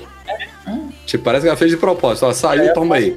E a Apple não, e a Apple não fez uma coisa que as- as- eu não vou dizer sempre faz, mas que faz muitas vezes, que é comprar uma empresa dessa, né? Botar debaixo. É, poderia, botar debaixo Seria, do seria braço legal. e implementar a tecnologia. Não, ela desenvolveu ali no braço mesmo. O Sidecar vai funcionar tanto com quanto sem fio. Eu acho, eu acho, eles não falaram nada. Que a experiência vai ser a mesma. Só que com, com o fio você deixa o iPad sempre carregando, né? Porque Cara. ele com a tela ligada ali o tempo inteiro. Ô, Rafa, tá lindo. Por incrível que pareça. Pô, ele com a tela ligada Tá. dura 8 horas, 7 horas. Tá ótimo. Cara, É. com a mesma velocidade. E a única coisa, é, assim, estranha não, né? Porque já dá pra perceber que o Bluetooth ia ajudar. Mas se você desliga o Bluetooth do seu Mac, ele até some a opção para fazer o compartilhamento de tela, a extensão de tela. Então sempre tem que deixar o Bluetooth ligado. E você faz ali pelo íconezinho do AirPlay, né? No, no Exato, é o, o, o negócio de monitor lá. É, é bem. Não, bem- tem, tem também um esqueminha. é, Agora tem o novo gesto aí, tá escondido no Catalina. No, no semáforozinho, se você passa o mouse ali em cima, tem opções de. Aquilo que também era rumorado, de você jogar Ah. a janela para um lado, para o outro, ou verde. também pro, pro iPad. Também dá para o AirPlay também. É, também agora tem um tecladozinho compacto, dá para você usar o teclado do tamanho do iPhone no iPad e jogar ele onde você quiser. Ficou meio esquisito visualmente, mas pelo menos é, é prático, né? Em certas ocasiões. Cara, mas É. isso, isso devem ter desenvolvido para os empregados da, da- das lojas da Apple. Tu já viu essa galera no iPad? Quando você vai lá. É muito escroto, tadinho. É Os caras sofrem muito. Agora, pô, os caras vão ter um, tranquilo ali, bota o teclado pequenininho, vai com uma mão só. E outras coisas power aí do iPad OS, uma série de novos atalhos de teclado, suporte a fontes personalizada, finalmente. A Apple fez parcerias aí com todas as fornecedoras principais. O arquivos, como a gente tinha falado antes, antecipado, também foi muito aprimorado, não só com suporte a drives externos, mas tem a visualização de colunas, que para mim é a preferida do Finder, tá chegando também ao arquivos. Tem lá o preview com metadados, com ações rápidas, isso é muito legal. Compartilhamento de pastas inteiras no iCloud Drive, PQP, por que, que não tinha Então, antes? Não dá pra entender. É a mesma coisa do indicador de volume, que a galera. A galera. É, pô, vou poder compartilhar pasta, Jesus! É, é- é- Cara, isso é muito estranho mesmo. Não, não faz sentido nenhum. Você conseguir compartilhar um arquivo e não conseguir compartilhar a pasta, cara. Esse, esse, esse tipo de solução a Apple tinha que comprar. Agora não, que os caras já estão gigantes, mas tinha que ter comprado um Dropbox da vida quando eles Não, eram. não podia ter comprado Não, vou te falar, vou te lembra? falar isso, é- isso é tão ridículo que eu, quando precisei fazer isso alguns meses atrás, eu perdi não sei quanto tempo aqui achando que eu que não sabia fazer. Eu falei, não, não é possível que isso não seja possível. não, não acredito. É culpa do usuário, isso. É, cara, lógico. Eu que não achei. Cara, novidades do Safari também, muito boas. Finalmente, pô, isso aí, isso era, isso era uma das coisas, né, Edu, que, que pesava quando a gente falava em não conseguir usar o iPad como dispositivo principal, era o Safari. A gente sofreu. agora vai Safari, atuar cara, como um navegador cagado. classe desktop, com sites completos. A Apple, inclusive, cita compatibilidade com Google, Google Docs, com WordPress, que era uma coisa que realmente era ruim. Ele do, do, do Google on- na web era um terror, né, cara? A gente não conseguia É. fazer nada. E uma coisa que não foi comentada, que entra nessa linha aí, é que a gente publicou um, um, um post agora, é a questão da acessibilidade, né, Rafa? Do você poder controlar com o mouse, é, o iPad, que é uma coisa de acessibilidade, mas muita gente, com certeza, aí, profissional, que que substituiu o Mac por um por iPad vai usar o- com mouse numa boa, ainda mais com essas navegações no arquivos por coluna, site no Uhum. Safari funcionando é, como Lógico, desktop. lógico. Eu usaria sentido. fácil, fácil. Não, esse sou eu, esse sou eu, cara. Vou usar fácil, fácil, fácil. Você pode até mapear os, os botões, cara, do mouse, né? Tipo, tem lá É, tem um, um- um mouse aqui, sei lá, com 5, 6 botões. Você pode ir lá, não, esse botão aqui vai pro vai Vai pro home screen. especial, esse aqui faz não sei o que, esse aqui, então, tipo, é, pô, completaço o negócio, perfeito. Então, e um negócio legal, até puxando um pouco do que o Rafa falou lá atrás, é a separação do iOS para o iPadOS. Para mim ficou muito claro que é o iPadOS ele é muito mais para a linha do macOS do que para a linha do iOS. Então ele começou a se distanciar do iOS e agora por causa de todas essas conexões, essa, essa extensão que ele tem, e principalmente por causa do porte agora dos apps do iPad para o Mac OS. Então não tinha como deixar tudo junto mesmo. Então Mas- é, mas- tá mais do que justificado. Você achou bonitinho? Porque o Rafa, eu sei que. Eu já sei qual é a opinião dele. O nome iPad OS, tipo com P maiúsculo. Tudo, com minúsculo, aí de repente vê um P maiúsculo ali. Ah, com Watch OS, iOS. Não, eu, eu não digo, eu, não, eu não digo nem de ter ficado bonitinho, só pra galera ficar ciente, eu achei uma bosta. É, mas eu acho que não faz sentido ser iOS e iPad OS. Pô, tinha que, ser, tinha que voltar a ser iPhone OS e, e, e até agora o iPad OS. Porque foda-se iPod Rafa, é que, é, é, eu posso queimar minha língua, mas eu acho que vem um novo iPod. Para, Os iPhones. Bremos. Pô, eu não, eu não pude participar no podcast passado. Que ideia de jirico essa? Que eles vão lançar um iPod novo, cara, nesse ano Ah, ainda. Esquece ó. isso. Você vai queimar Cara, a língua. a garoto. probabilidade deles lançarem um iPod Touch novo Faça do jeito que tá aposta falando esse ano. decente Que eu sei. Este ano. Ser, Beneficiado, independentemente de quem ganha, que aí vai ficar bonito esse negócio. Pode. Rafa, pode ser daqui a um ou dois anos, mas este ano a probabilidade é a mesma dela lançar um iPod Classic de 1 tera. Não, eles tinham botado mesmo iPhone OS, iPad OS, ou então, sei lá, é, Phone. Eu ainda acho que vem, Antes ó. era Phone, né? Não tinha nem Y, era Phone OS. E eu, eu concordo com você, que isso é difícil. Mas que vem, vem. Ó, só retrocedendo um pouquinho aqui no que o Edu falou de acessibilidade do mouse, outra coisa que eu fiquei embasbacado com a Keynote foi o controle de voz que eles desenvolveram. Meu Deus do céu, cara. Aquilo ali pra deficiente, eu Se- nunca vi um é, sistema de acessibilidade tão, tão bacana, cara. se funcionar como mostrado, porra, pau. Meu mas Deus. funciona, cara, porque a Apple ela é super conhecida hoje, e eu tenho alguns defici- ah, amigos deficientes visuais, é, por essa facilidade, né? Então, assim, já funciona muito, muito bem. E o que a Apple tá fazendo, e daí pra mim, eu acho que é fantástico, é cada vez incluindo mais as pessoas para poder usar isso com maior profundidade.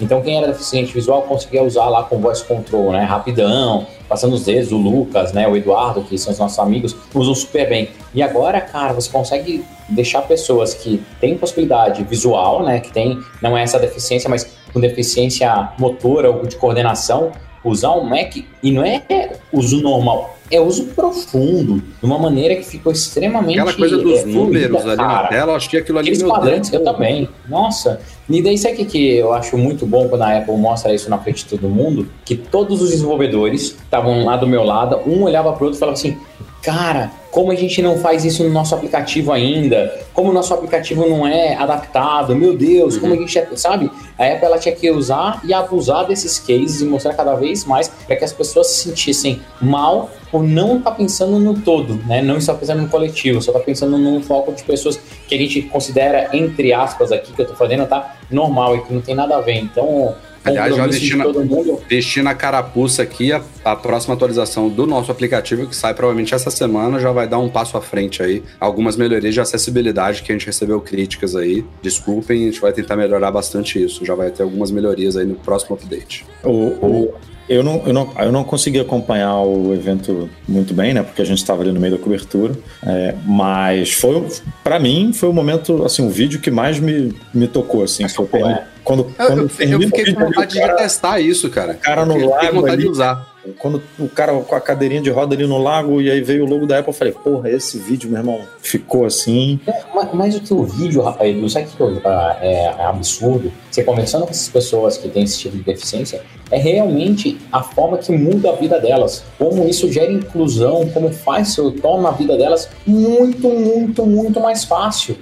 Cara, é, é incrível, é incrível. Então, é, todo mundo que é desenvolvedor, que está participando, está tá ouvindo, se esforça um pouquinho. Eu sei que nos meus aplicativos também tem um monte de deficiência que a gente não cobre 100%. E tem que ter todo mundo um compromisso de olhar isso com carinho, fazer, porque, cara, todo mundo é igual e todo mundo merece ter acesso a tudo. Então, aquilo foi do caralho, do caralho. Vamos chegando, então. Essa parte foi curiosa. O Tim Cook ele mandou bem. Ele falou assim: vamos falar agora de Mac. E eu, eu lá no live blog falei: ah, agora chegou a era do Mac OS. Não notei que ele tinha colocado só Mac na tela, né? Porque tivemos a apresentação de hardware que era a única esperada para este evento. E foi um pouco mais do que eu esperava. Eu achava que eles iam fazer um sneak peek só, né? Que é aquela apresentação preliminar de um produto. E que ele só chegaria lá pro fim do ano, quem sabe ano que vem. Demorou, É, mas demorou, né? Os caras meteram Demorou, mas fizeram realmente um lançamento oficial do novo Mac Pro e do monitor que estava esperado e vai chegar é, na, na primavera, né, nossa, né, que é o outono lá do hemisfério norte. Você, jun- é, você junto do, do iPhone. Né? vai ser É, junto. exatamente. E cara, é, E aí é curioso. A gente está lançando aqui agora uma campanha no Patreon no Catarse para a gente poder comprar para poder fazer review. Então, Precisamos de 690 mil só. Tô brincando, vou explicar isso já já. Cara, primeiro, o, o- o curioso desse produto é que 99% das pessoas que olham para ele e analisam ele, incluindo eu, Rafael Fishman, Breno Masi e Eduardo Marques, não somos o público-alvo desse produto. Então, Não, então, qualquer análise ó, que a gente fizer aqui de. Uma boa, É, é 99,9. É bizarro. A Apple fez um produto, um- trabalhou num projeto há pelo menos dois, três anos, desde que ela falou que já estava sendo trabalhado, para um nicho do nicho, né? Que são. Não, não, não é nem. Não é nem para a galera que estava lá no palco. Esse não é um produto para desenvolvedores, porque desenvolvedor não precisa do que esse Mac Pro oferece. É para realmente, entre os dois exemplos que eles demonstraram, gente que trabalha com pesado de vídeo, trabalha com coisa de áudio, e aí você entra numa gama aí de, é, de trabalho gráfico, de trabalho de processamento avançado. fez pra Disney, né? Acho que fez assim, a Disney, tipo, toma aqui um computador pra você fazer seus filmes aí, pós-produção. É, é, é, não, é, um, é um público muito específico. É, é público que já gasta milhares ou até milhões de dólares em equipamentos. Que isso aí é peanuts, entendeu? Tipo, é, a, comparação, eu, eu fiz um post hoje sobre a estimativa do preço de quanto esse Mac Pro é, cus- customizado ao top vai custar nos Estados Unidos e no Brasil. Então, é, quando eu estava analisando isso, eu fiz, eu, eu peguei o próprio Pro Display XDR, né, XDR, que é, é o monitor novo da Apple. Você vê que a própria referência que a Apple citou na keynote é outra. Aí o pessoal tá brincando, ah, agora a gente paga mil dólares por um stand, que é absurdo, assim, é, é para rir. Ah, venderam errado, né? O preço. É, venderam muito errado, a gente vai, a gente vai falar disso já. Venderam, venderam E- o negócio de forma errada. Tem, tem um tweet aí que tá correndo o, o- as trends do, do, do Twitter que mostra, ah, em, em 2011 com mil dólares você comprava um monitor completo, um cinema display lá de 24 polegadas, e agora com mil dólares você só compra o stand. Mas aquele monitor era para outro público, era pra gente. Pra uma galera que já pagava um preço premium pela, pra, por produto da Apple, porque mil dólares na época já era muito para um monitor. Tem monitores hoje super capazes aí com resolução retina de Dell, de AOC, de LG, de Samsung, que custam o quê? 200 dólares, você compra um monitor legal, 300, 400, 500 dólares. Ou seja, na época os mil dólares do Cinema Display já era caríssimo para o monitor, mas ele tava ali, era o produto Apple para essa galera. Um monitor bonitinho, com uma coisinha ou outra melhor. O Pro Display XDR, ele é, ele é outra coisa. Ele tá competindo, a Apple citou lá um exemplo exagerado na Keynote, com um monitor de referência lá da Sony de 43 mil dólares, mas o, John Mo- o Jonathan Morrison lá do TLD Today, ele pegou outro exemplo lá de um monitor de referência também com resolução 4K, não 6K, que custa 29 mil dólares. Então a Apple está competindo com esses caras, com monitores de referência de alta precisão, de alta resolução, de alto contraste, de brilho elevado. Essa merda chega a 1600 nits. Eu não sei nem o que é isso. Acho que tem que botar óculos escuros para olhar para ele. E São três cobra- vezes. São três vezes o, o que a gente tem no Apple Watch, né? No, no, no iPhone- iPhone, os Macs, acho que são. O MacBook Pro, acho que são 400 nits, né? 500, acho que chega a 500 nits. São 400. O MacBook Air que chega a 400 agora, né? Depois da última. É, é. Tipo, cara, são quatro vezes mais. mil dólares é nada, entendeu? Para esse público. Assim, é, É, v- vamos julgar o que a gente é capaz de julgar, de verdade? é isso que é, é isso que é. Eu, eu tô Não. falando aqui, mas eu não, não consigo nem analisar direito. o que- Eu, eu julgo, eu julgo aqui o que eu posso julgar. Eu não gostei do nome desse monitor, por exemplo. Isso, É, ó, vamos, verdade. exato. ó. Nome, Então, vamos nome começar. caído, né? Nome caído, né? Era Vamos, vamos, ó. Pro Display, sei lá, Display Pro, tipo. É, é verdade. Ah, não precisa de XDR. A Apple tá começando a entrar naquilo que a gente Parece, parece coisa de sala de cinema nessa porra. parece Exato, exato. Então, ó, o que a Ficando gente é capaz naquela de, de fazer nome complicado, né? De, de produto. Co- Codinome virando nome. Mas vamos, vamos lá, julgar nome e design desses produtos, cara. Cara, o design ficou esquisitíssimo. Eu queria é ver, eu Mas, cara- julgar. Mas, mas é, ficou claro que eles priorizaram função em, em, em vez do visual, né? Porque é, é, é, tanto o display quanto o Mac Pro eles precisam de um resfriamento muito otimizado, especialmente o Mac Pro para não operar muito barulhento ou para silencioso, e aquilo ali é feito para isso. Você quer ver, você quer ver a qualidade, como esse display é bizarro, fo- focando aqui no display? Você viu a grossura da tela? É, Você acha que o Johnny Ive ia fazer uma tela daquela grossura se não, tipo, se não precisasse ter muita tecnologia ali dentro? É. A gente tem um, um A gente sabe que o monitor do iMac é ridículo de fino, né? O, o monitor em si, a tela do iMac. Ali atrás ele tem aquele, aquele espaço oval ali porque tem um computador ali dentro. É, mas a tela em si é fina. E, cara, esse monitor profissional, ele tem, ele tem uns três ou quatro dedos ali, cara. E assim, o negócio é. é- é- eu, eu não. Eu, eu pensei que o visual do monitor eles tivessem feito de propósito para combinar com o Mac Pro, tipo, para ficar um casamento perfeito ali de, é, de design mesmo, mas eu, eu acho realmente que o monitor também precisa. É, Ele tem um sistema de backlight todo novo que meio que simula o que o OLED oferece, né? Porque é um display de LCD, mas a Apple criou um backlight diferente lá para promover pretos profundos ali, mesmo sendo LCD. Então, isso tudo aí deve com, com, com resolução 6K, com alta precisão de cores, amplo cores. HDR. Um milhão para É um. o primeiro monitor da Apple com É HDR, né? Tipo de Você, Mac. vocês dois já, já mexeram, já viram um monitor desse profissional de referência de 30, 40 mil dólares? Na cara, Eu não. Ó, eu não sei se eu vi ou não. acho que isso- Tá, mas. Não, só, é só, eu- só, só perguntando, eu, só, só para concluir o raciocínio, Breno. Eu- isso, é uma- isso é uma das coisas mais legais que vai ser, cara. Esse, esse display numa Apple Store. De você, de, de o consumidor que não é o público-alvo de- desse, desse produto, poder ver pela primeira vez o que é um monitor desse. É. Eu acho que isso vai Não, é, não é legal porque a gente pode gostar, né, cara? E aí, É, e aí ferrou, porque aí você vê um.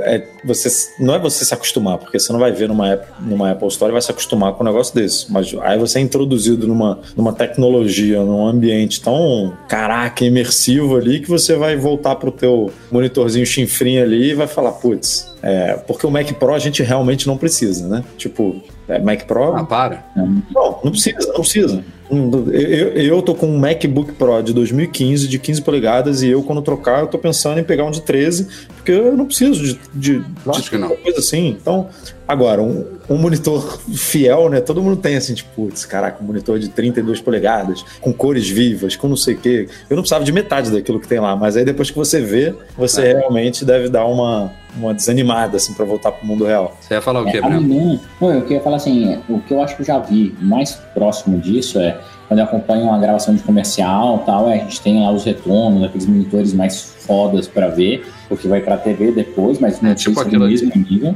é, não sei se é do mesmo nível, mas amanhã eu vou lá ver, é, a Apple montou aqui do outro lado da, da WWDC, né, atravessando a rua, espaço simulando é, estúdio fotográfico, é, não sei o que de TV, ilha de edição, render e tal, para desenvolvedores terem uma noção da potência e de como deve ser aplicado e usado esse tipo de computador. Então eu, Então, próximo podcast você vai, você vai falar dessa experiência. eu falo disso e ó, quem quiser, tiver curiosidade, olha lá no Instagram que amanhã eu vou dar uma filmadinha, postar e comentar assim que eu Mas é- conhecer. Passando do display, a gente tá focando muito no display pro Mac Pro, é curioso como a Apple falava, ah, vai ser um Mac Pro modular e tava todo mundo pensando em Mac Minis empilhados, né? E ela voltou ao, esti- ao estilo torre clássico que funciona, voltou ao ralador de queijo, tem um pessoal fazendo piada como se fosse uma piada nova, né? Mas provavelmente é gente nova do mundo Apple que não pegou a épo- a época do Power Mac G5 e dos primeiros Macs Pros que eram exatamente um ralador de queijo, um pouco diferente o visual, mas com essa mesma base. Agora, E é isso que você falou, É. né? de função, é, função versus design, né? Tipo, aquilo ali, sim, total, total. todo furado pra respirar, senão não, não faz sentido. É, a única coisa que eles fizeram, eles aumentaram bem os buracos, né? Ficou um negocinho, tipo, É, eu ia fazer uma brincadeira com você, Du, mas não fica. Não, É, é design by Rio de Janeiro. Só uma prova de bala, sabe? tomou, uma, tomou uma rajada ali, né? E, cara, os caras, os caras, acho que exageraram até um pouquinho nessa, nesse Mac, viu? Que negócio absurdo. Ah, mas foi Até- um tapa na cara mesmo, cara. Foi assim, ah, vocês não queriam modular seus Federal Putz?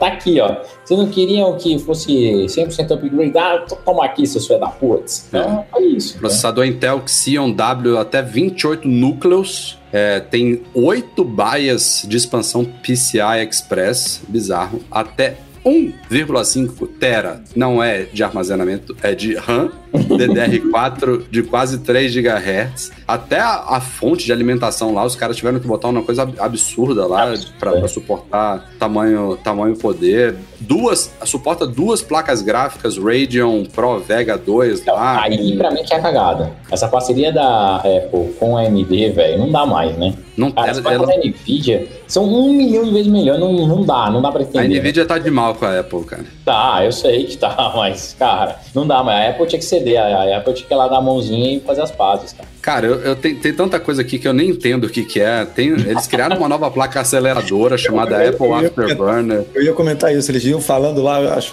os negócios iam falando, caralho. Fazer o live Top gigabit streaming, não sei o que, e daqui. Mas pode falar, Vários nomes eu fiquei, "Caceta, cara, não tô Tadinha entendendo nada menininha apresentando lá. Primeiro que o cara veio, apresentou um bagulho chato pra cacete, né? Que foi tudo isso. Depois a menina, que eu esqueci o nome da executiva, foi apresentar a- o display. Ela tava animadinha também, né? Tava no nível de. Tava, tava todo- isso, toda animada, só que a galera já tava assim, "Ah, cara, pra que isso, sabe? Não, nossa, não tem por que ficar escutando. A galera já tava, mano, vamos embora, ninguém quer mais ver esse negócio, ninguém vai usar. Isso aí não é pra fazer código, isso aí não é pra nada. Pô, vambora. Se eu tiver dinheiro pra comprar o stand, tá bom demais, né? Tipo, Exato. acelera aí. Agora, vai, já que, já que a gente tá falando tão bem assim, porque eu não vou criticar preço. Não tem, não tem o que criticar de preço nisso aí. Mas tem uma coisa que eu preciso criticar, eu já falei com o Edu, é, que é o modelo de entrada vir. Não, não critico o processador, é um Xeon lá de 8 núcleos, tá ótimo. Já vem com 32 GB de RAM, tá ótimo. Agora, meter numa máquina dessa de 6 mil dólares, um SSD de 256 GB, Pô, você fez 10 minutinhos de vídeo, de vídeo ali, encheu. cara. encheu O Mac Pro desse tinha que partir de um tera e ponto. Não- eu e o Edu, a gente fica falando como é que o MacBook Pro ainda vem com 512 no modelo top. Já tinha que vir com um tera. Como é que eles fazem um Mac Pro com 256 GB, cara, de SSD? É, É, muito mesquinho. A Apple ganha muito dinheiro com, com SSD, né, cara? Exato. É muito dinheiro. Tipo, É deve muita ser, sacanagem, muita na linha Mac, deve ser a principal fonte de renda dela, cara. E aí ela tá com, tá com o pé ali, meu. Até o É o mercado. business team, é, é- é o time do Até o dinheiro, cara. mercado mudar isso aí e SSD realmente ficar preço de HD, que um dia vai ser, aí beleza. Mas por enquanto ela tá fazendo fortunas com isso aí. É. E, e falar em fortunas, como eu falei, a gente fez um artigo lá no site falando sobre as estimativas de preço desse Mac Pro customizável. Nos Estados Unidos, ele com top de tudo, assim, estão estimando chegar a 50 mil dólares, só a torre, 50 mil dólares. E se você é, configurar também o Pro Display com o stand, que custa mil dólares. A versão tem uma versão com um acabamento fosco lá, com anti-reflexo, chamado Nano Texture Nanotech, né? é mais mil dólares em cima dele. Eu, eu, eu botei tudo do máximo. Mac Pro no talo com seis Pro Display XDR, que é o que esse Mac Pro suporta com duas placas. Não sei, eu Deu não. 90, Não, fala, fala. 90, 92 mil dólares é a estimativa de tudo no top, que pelo dólar Apple atual, entre aspas, vai chegar aqui a 690 mil reais. É, a galera tá falando que eu tô, tô vendendo meu Tera pra comprar ele, velho. Mas é, né? Elas por elas. Pra onde olhar, cara, com um computador desse, com seis telas. Tipo, não, não consigo nem imaginar um negócio desse. Não, não faz sentido mesmo. E aí a Você galera. pode, o que você pode imaginar, Edu, abre o site da Apple aí no Safari do iPhone e usa o AR, bota o Mac Pro na sua mesa, é o máximo que você vai, você vai ter. É, aqui é tão pobre que nem, nem a tela cabe aqui. o AR não funciona. Se quisesse, Mas, ó, o AR, o AR dá pau. Fala assim, não, não, Só- não dá, não cabe. Só pra gente concluir o, o, o papo de, de Mac Pro, essa questão do, do stand foi mal apresentado. Eu não acho que foi mal pensada o stand ser separado. Claro que ele é caríssimo. A Apple, porra, diz aí, Breno, na, na, na, na área de hands-on, os caras botaram o stand separado, como se fosse um Sim. objeto de arte pra galera tirar foto. O Johnny Ive tem dessas coisas, né?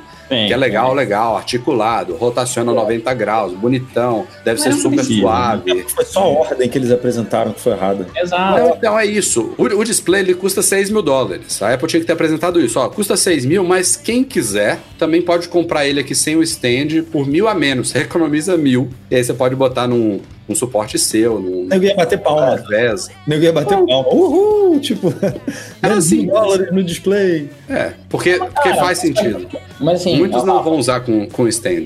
é que a galera esquece, mas tem stand que custa isso também de outras marcas, entendeu? É, Assim, e, velho, mas aí é, eu vou. o problema foi um momento lá mesmo, cagada. E, ela, ela de tá verdade. E, e aquilo não precisava ser na WWDC, ainda continua com a minha mesma posição. É esse, o que público, não, o público desse computador é. não, não é a WWDC, não é. Ela tá apresentando um produto para um público que não conhece esse, a precificação desse, desse público, de- desse É por, produto. isso que ela trouxe, por isso que ela trouxe benchmark, né? Por isso que ela tem que Evangelizar, falar, mas, cara, perdeu a chance. Mas ela não stand, aí tomou uma, tomou uma enrapada. ela transformou um evento que estava super legal, mostrando um monte de coisa, pra todo mundo comentar, a imprensa Cara. toda lá, o, o, o caça-clique falando, ah, essa Apple apresenta um telefone, Breno. um computador de 100 mil dólares. Breno, como é que foi quando, quando o John Turners lá, o cara apresentou os preços? A galera ficou calada, cara. Na calada, cara, calada. Não, Rolou um tipo, uou, quando ele Oh, é, Tem as palmas fakes entraram em ação, né? Cara, não, aquilo lá é ridículo. É puta merda. Eu nunca tinha notado. Que assim, eu tô, tô que é, eu já tinha percebido de vez em quando em outras keynotes que tinha umas palmas estranhas. Mas nessa. Chama claque, Breno. Exato. Não, pra mim era uma, umas palmas estranhas no começo.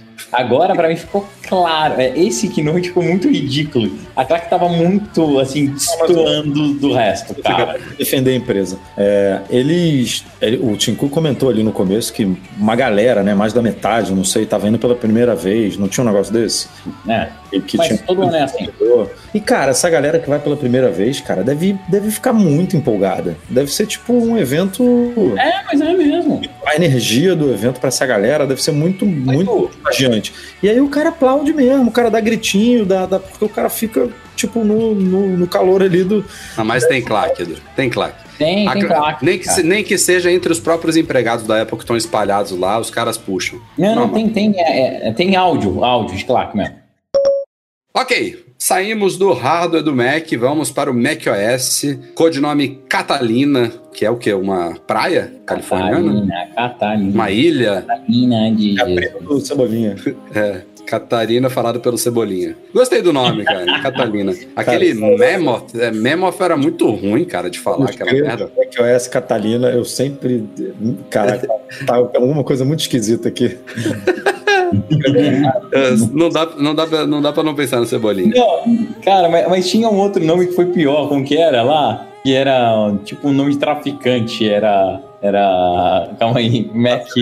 A seleção que, que rolou antes de nos rumores. Não, não, um, um antigo, um Mac que era. É, é o no Maverick. real lá. o capitão. Ela Ah, é o capitã. Capitão. É, o Capitão é pior. É, é o Capitão é pior mesmo. Eu gostei do, eu gostei do Catalina. Vamos lá. Ah, novidades, hum, acho que menores do que o do ano passado, eu diria. Tem uma significativa que o Breno já falou, que era o projeto Marzipan, que o Craig qui- quis forçar, que era internamente conhecido como o projeto Catalyst, mas era o Marzipan mesmo, a gente vai falar já já. É, Mudar o nome. a morte do iTunes foi iniciada como previsto. Temos três novos aplicativos: música, Apple TV e podcasts. Muito bem-vindo, na minha opinião. Acho ótimo que isso esteja acontecendo. Ah, tivemos também redesenho de apps, né? O Lembretes, por exemplo, também foi redesenhado no novo macOS. o Fotos, sobre tudo. o, o, iTunes aí, essa separação, Diga. eu acho um erro. Eu acho que eles não deveriam ter separado o podcast do música, porque a tendência hoje todos os serviços, das serviços de streaming e tal, é cada vez mais dar peso para o podcast dentro dessas plataformas de música e desses subscriptions. E daí a Apple tá perdendo a chance de transformar podcast em coisas viáveis para pessoas como a gente, que grava podcast, mas não tem remuneração nenhuma. Se ele acaba colocando lá dentro da plataforma do Apple Music, dando a possibilidade para o gerador de conteúdo criar uma opção premium, cara, daria dinheiro para toda essa galera que faz podcast e para quem gosta de podcast, pagaria, porque a galera não ia achar ruim. Então, Mas não dá pra fazer no, no ambiente do podcast, porque eu Não, vejo mas isso de aí uma é forma uma parecida com, com o iPad OS, entendeu? De separar do iOS. Tipo, o podcast é tão importante que merece um app separado, saca? Mas, mas aí o ecossistema todo joga contra, entendeu? Você vai vender uma assinatura para podcast? A parada é que ninguém vai abrir esse app. Exato, não ninguém gosta vai abrir, cara. E aí no Spotify, por exemplo, que eles vendem juntos, o cara Vai, vai ter maior. Eu ainda acho que essa.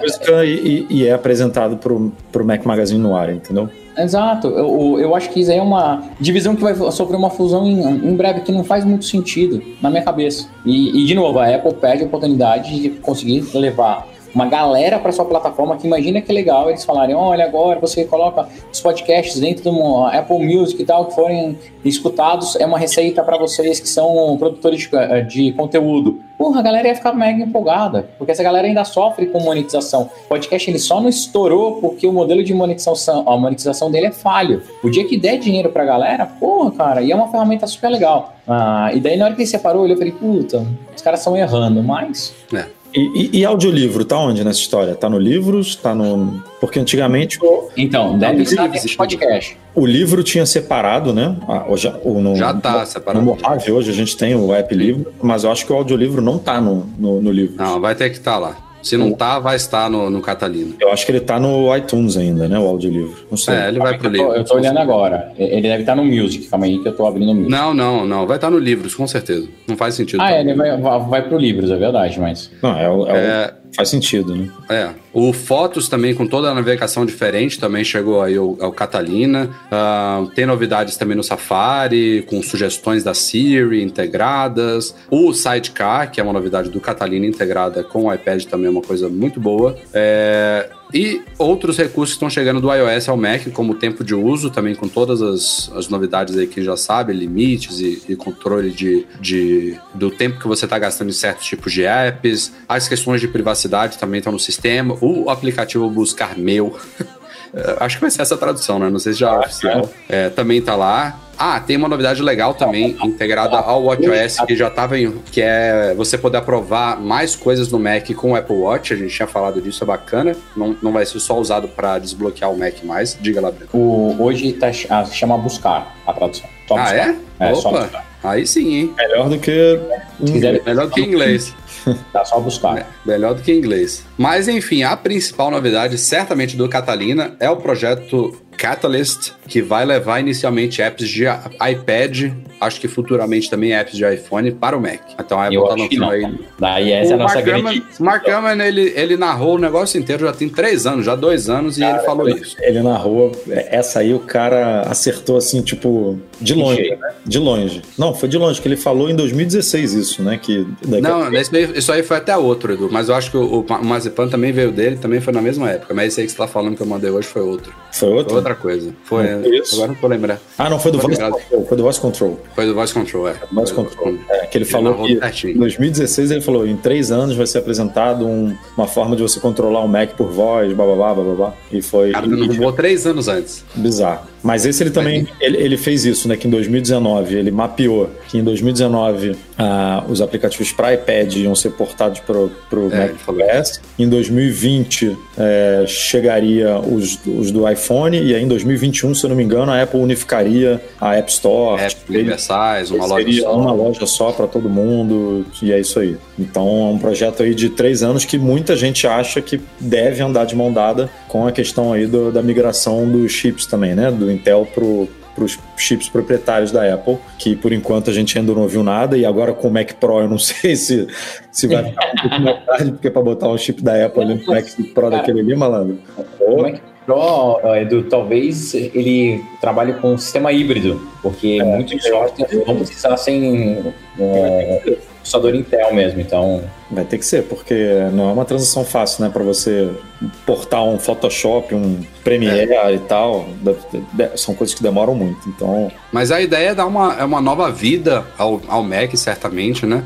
A Apple tá tentando facilitar o máximo que ela pode aí no Xcode 11. O primeiro passo é só marcar uma checkbox, né? uma caixinha. Ah, meu aplicativo aqui do iPad também vai rodar no Mac. Mas a partir do momento que o desenvolvedor faz isso, ele já automaticamente abre uma série de bibliotecas e coisas para ele adaptar a interface e as funções de forma que o aplicativo rode como se fosse um aplicativo nativo do Mac mesmo. E os exemplos que a Apple tá dando são, são bons. Eles mostram que o que a gente viu no ano passado, naquele sneak peek do Marzipan, já evoluiu bem para esse ano. Dá para você criar apps realmente que não, não parecem ser meros portes do iPad para o Mac.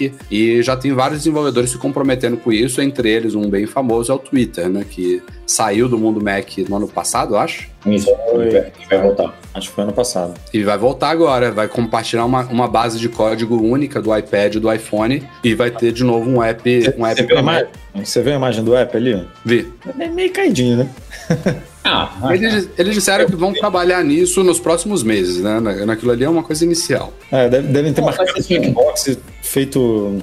É, o básico do básico. Ali em cima, né? O Rafa, outra coisa que rolou no Keynote que eles falaram, que pra mim ficou meio estranho, que é, ah, se eles querem unificar, querem dar mais força pra para Store, tudo, você viu que agora você pode fazer distribuição direta de apps, né? Eles têm assinatura. você- É, eles eles estão estimulando Exato, isso. é, então, é, Como- teoricamente, os caras se renderam. É, você pode colocar no seu site de novo para distribuir o app. Você não precisa mais mandar para a Apple fazer o review. Mas, mas, mas ela tá, ela, ela exige que o desenvolvedor seja cadastrado. Ele só não precisa distribuir Não. pela, Mac, pela, pela Mac App Store e compartilhar os 30% com ela. Exato, Mas então, é- isso é, é uma mudança de Mas isso já não pediu antes? Mas aí você tinha que. Ele sempre dava aquele alerta que não era um desenvolvedor oficial, xalala, você tinha que ir lá na segurança, é, botar senha para instalar. Agora não. Agora, se ele for ah, ah, certificado, o cara vai clicar, baixou do site e vai poder instalar normal, entendeu? Não vai precisar mais distribuir direto pela loja. Entendi. É, eu, eu, eu tô pagando pra ver. A Apple usou outro exemplo também meio impressionante, que foi o Asphalt 9, que é um jogo pesado, né, pra iPad rodando no Mac. Os caras lá da Gameloft falaram que fizeram porte em poucos dias e que tá rodando super bem com o Engine Metal e tudo mais. Isso é esse tipo de coisa interessante, assim. Tem, tem muito acervo de aplicativos e jogos pra iPad que rodariam bem no Mac, que, porra, imagina, ter um cliente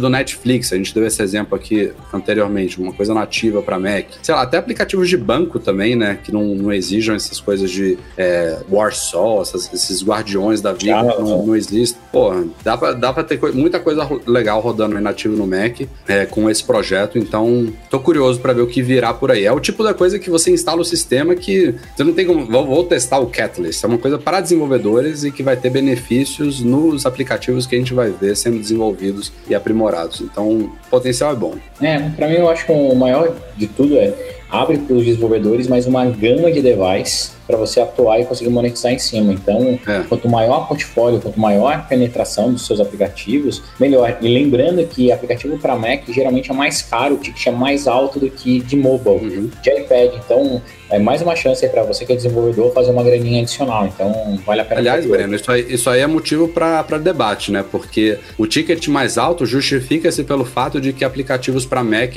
normalmente são mais complexos e mais completos do que as versões mobile para tablets e para smartphones. A partir do momento que o desenvolvedor tem pouco trabalho e faz uma adaptação básica de um aplicativo para iPad, ele não tem muito motivo para cobrar mais, né? Médio, Então tem que, tem que haver bom senso. Não, vou, vou te dar o exemplo maior, tá? É, o que é mais importante, sair apertando todos os parafusos ou apertar o único parafuso correto? É isso. Se o cara pega e faz um aplicativo que vai mudar a tua vida, que vale o que você está disposto a pagar, cara, tem que estar lá, entendeu? Ele pode cobrar. Se tiver usuários que olhem aquilo e enxerguem, Lógico, lógico. A oferta e demanda está presente em todos os aspectos do mundo. Esse é o né? trabalho do cara só porque ele fez um, um código só funciona em um trilhão de plataforma. Se for assim, o Fortnite não devia ganhar dinheiro nenhum, entendeu? Porque, cara, o Fortnite roda até na privada da banhe- ah, do meu banheiro. E os caras são os maiores hoje de, de receita. Eu não tô É, desmerecendo, eu tô falando da questão de custo de investimento. O cara, o cara ou, vamos dizer, o Twitter. Não sei nem porque o Twitter abandonou o Mac, né? Os caras têm milhares de, de, de gente trabalhando lá, basta botar um ou dois neguinhos trabalhando no, Beleza, porra. mas, mas vamos pensar, o cara teria que dedicar pelo menos um, dois, três, cinco pessoas da equipe de desenvolvimento dele para focar no aplicativo para Mac antes. Agora, os mesmos caras que estão trabalhando no iPad vão, vão adaptar ele para Mac. Tipo, a curva de, de investimento, de tempo, de hora trabalhada é muito menor, entendeu? Então não justifica para a empresa, ela não tem que, ela não precisa, ela pode, mas ela não precisa cobrar mais para recuperar o investimento, já que o investimento foi muito menor. É isso que eu quis dizer. Uhum. Ela pode cobrar? Pode. Vamos ver o que vem por aí. Acho que vem coisa boa.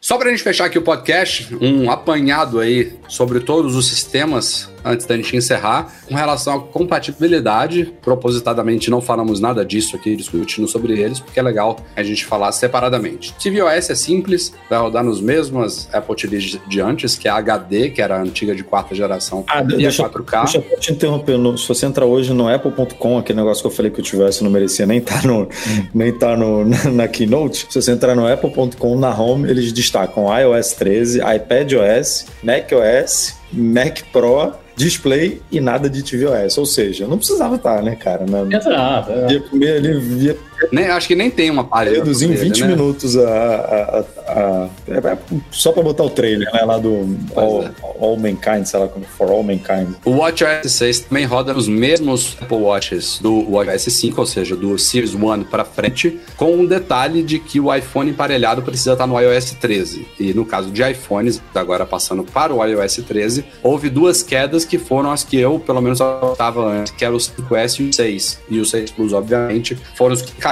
Aquela, aquele rumor de que o SE cairia também foi pro ralo. Então o SE continua, até porque ele compartilha boa parte do hardware do 6S, que também continua, e daí para cima. Então só caíram o iPhone 5S, que seria o natural de ter caído no ano passado, e a Apple deu aquela brevida com o iOS 12, performance e tudo mais.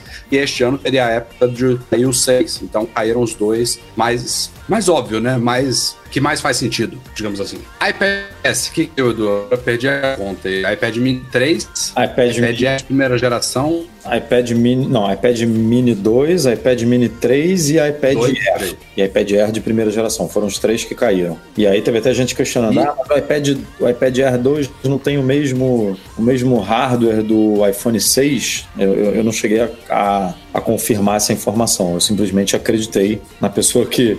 Eu não lembro o nome do, do leitor que comentou isso. Aí falou, por que, que um cai e outro não?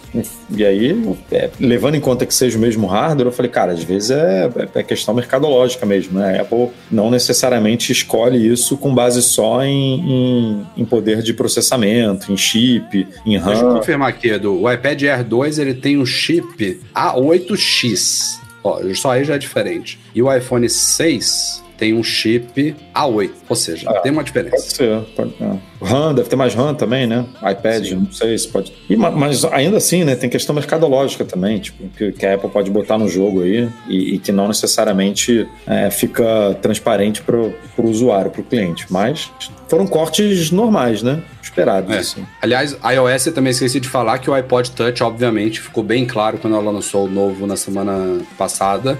Só o de sétima geração roda, o de sexta caiu. E Mac, a gente falou E- de Mac, não, né? Não, e macOS Catalina, diga aí, Edu, no, o que, que caiu? O único que caiu foram os Macs Pro 2010 e 2012, que antes só rodavam com GPU externa, né? Com uma GPU que suportava a, o Metal. E aí agora esses dois também saem fora e aí fica de 2013 para cima. O resto continua igual. Aí eu não lembro aqui, mas é MacBook. A, a maioria é 2012. MacBook, MacBook Air, MacBook Pro, é, iMacs, tudo 2012 para cima, se eu não me engano. É, tem, um, tem um artigo lá no site que lista todos os dispositivos de todas as plataformas que são compatíveis aí, mas assim, tudo dentro do esperado, eu acho. viu? Tudo certinho, tudo bonitinho. Cinco anos aí, né, basicamente, de suporte para os dispositivos lançados há cinco anos atrás. No caso de Mac, é, mais ainda, mas no caso de Aliás, o, o Tim Cook não perdeu a, a- a oportunidade de sacanear o Android lá no palco, né? Mais uma vez. sempre, né? A iOS 12 tá rodando em 85% do dispositivo, é muita Nossa, coisa. cara. E o Android mesmo. 9 Pie está em 10%. 85 vezes 10. Versus 10. É, é, é, uma, é uma coisa assim. Ali eles estavam só sacaneando ali, um pouquinho de humor, mas pro desenvolvedor isso é muito importante, né, Breno? Ah, ajuda bastante, porque você não precisa ficar fazendo fragmentação e tratando um legado, né? Então ajuda a, a você ter um app mais coeso e mais coerente com o que você quer desenvolver. Então, isso é muito fácil, facilita bem mais a nossa vida, tá bom? Isso aí. Vamos ficando por aqui. Este foi o Mac Magazine no ar. 325 especial de WWDC 2019. Estou quase sem voz aqui. Leitura de e-mails vai ficar para o podcast que vem. Já estamos aí com mais de uma hora e meia. Breno, Valeu. Falou, galera, até a próxima. Tamo aí, se tudo der certo, a próxima já tô no Brasil. É nóis. Boa. Valeu, galera. Até semana que vem com algumas novidades extras aí pós WWDC que sempre aparece. A gente cobra lá no site. A gente vai trazer aqui para vocês também essas, esses detalhes, essas novidades aí por dentro dos sistemas da Apple. O nosso podcast é um oferecimento dos patrões Platinum, GoImports.com.br, Macs a preços justos no Brasil, Mac Services, a melhor assistência técnica especializada em placa lógica de Macs e monetize a solução definitiva de pagamentos online. Um grande agradecimento à galera do Patreon e do Catarse, especialmente nossos patrões Ouro, Beto Chagas, Emir Zanato, Leonardo Fialho, Lucas Garibe, Luiz Deutscher. Obrigado também Eduardo Garcia, que vai editar este longo podcast para vocês todos. E obrigado a todo mundo que nos acompanhou ao vivo no YouTube e que também estiver ouvindo a versão editada pelo Edu. Obrigado pela audiência e até a próxima. Tchau, tchau.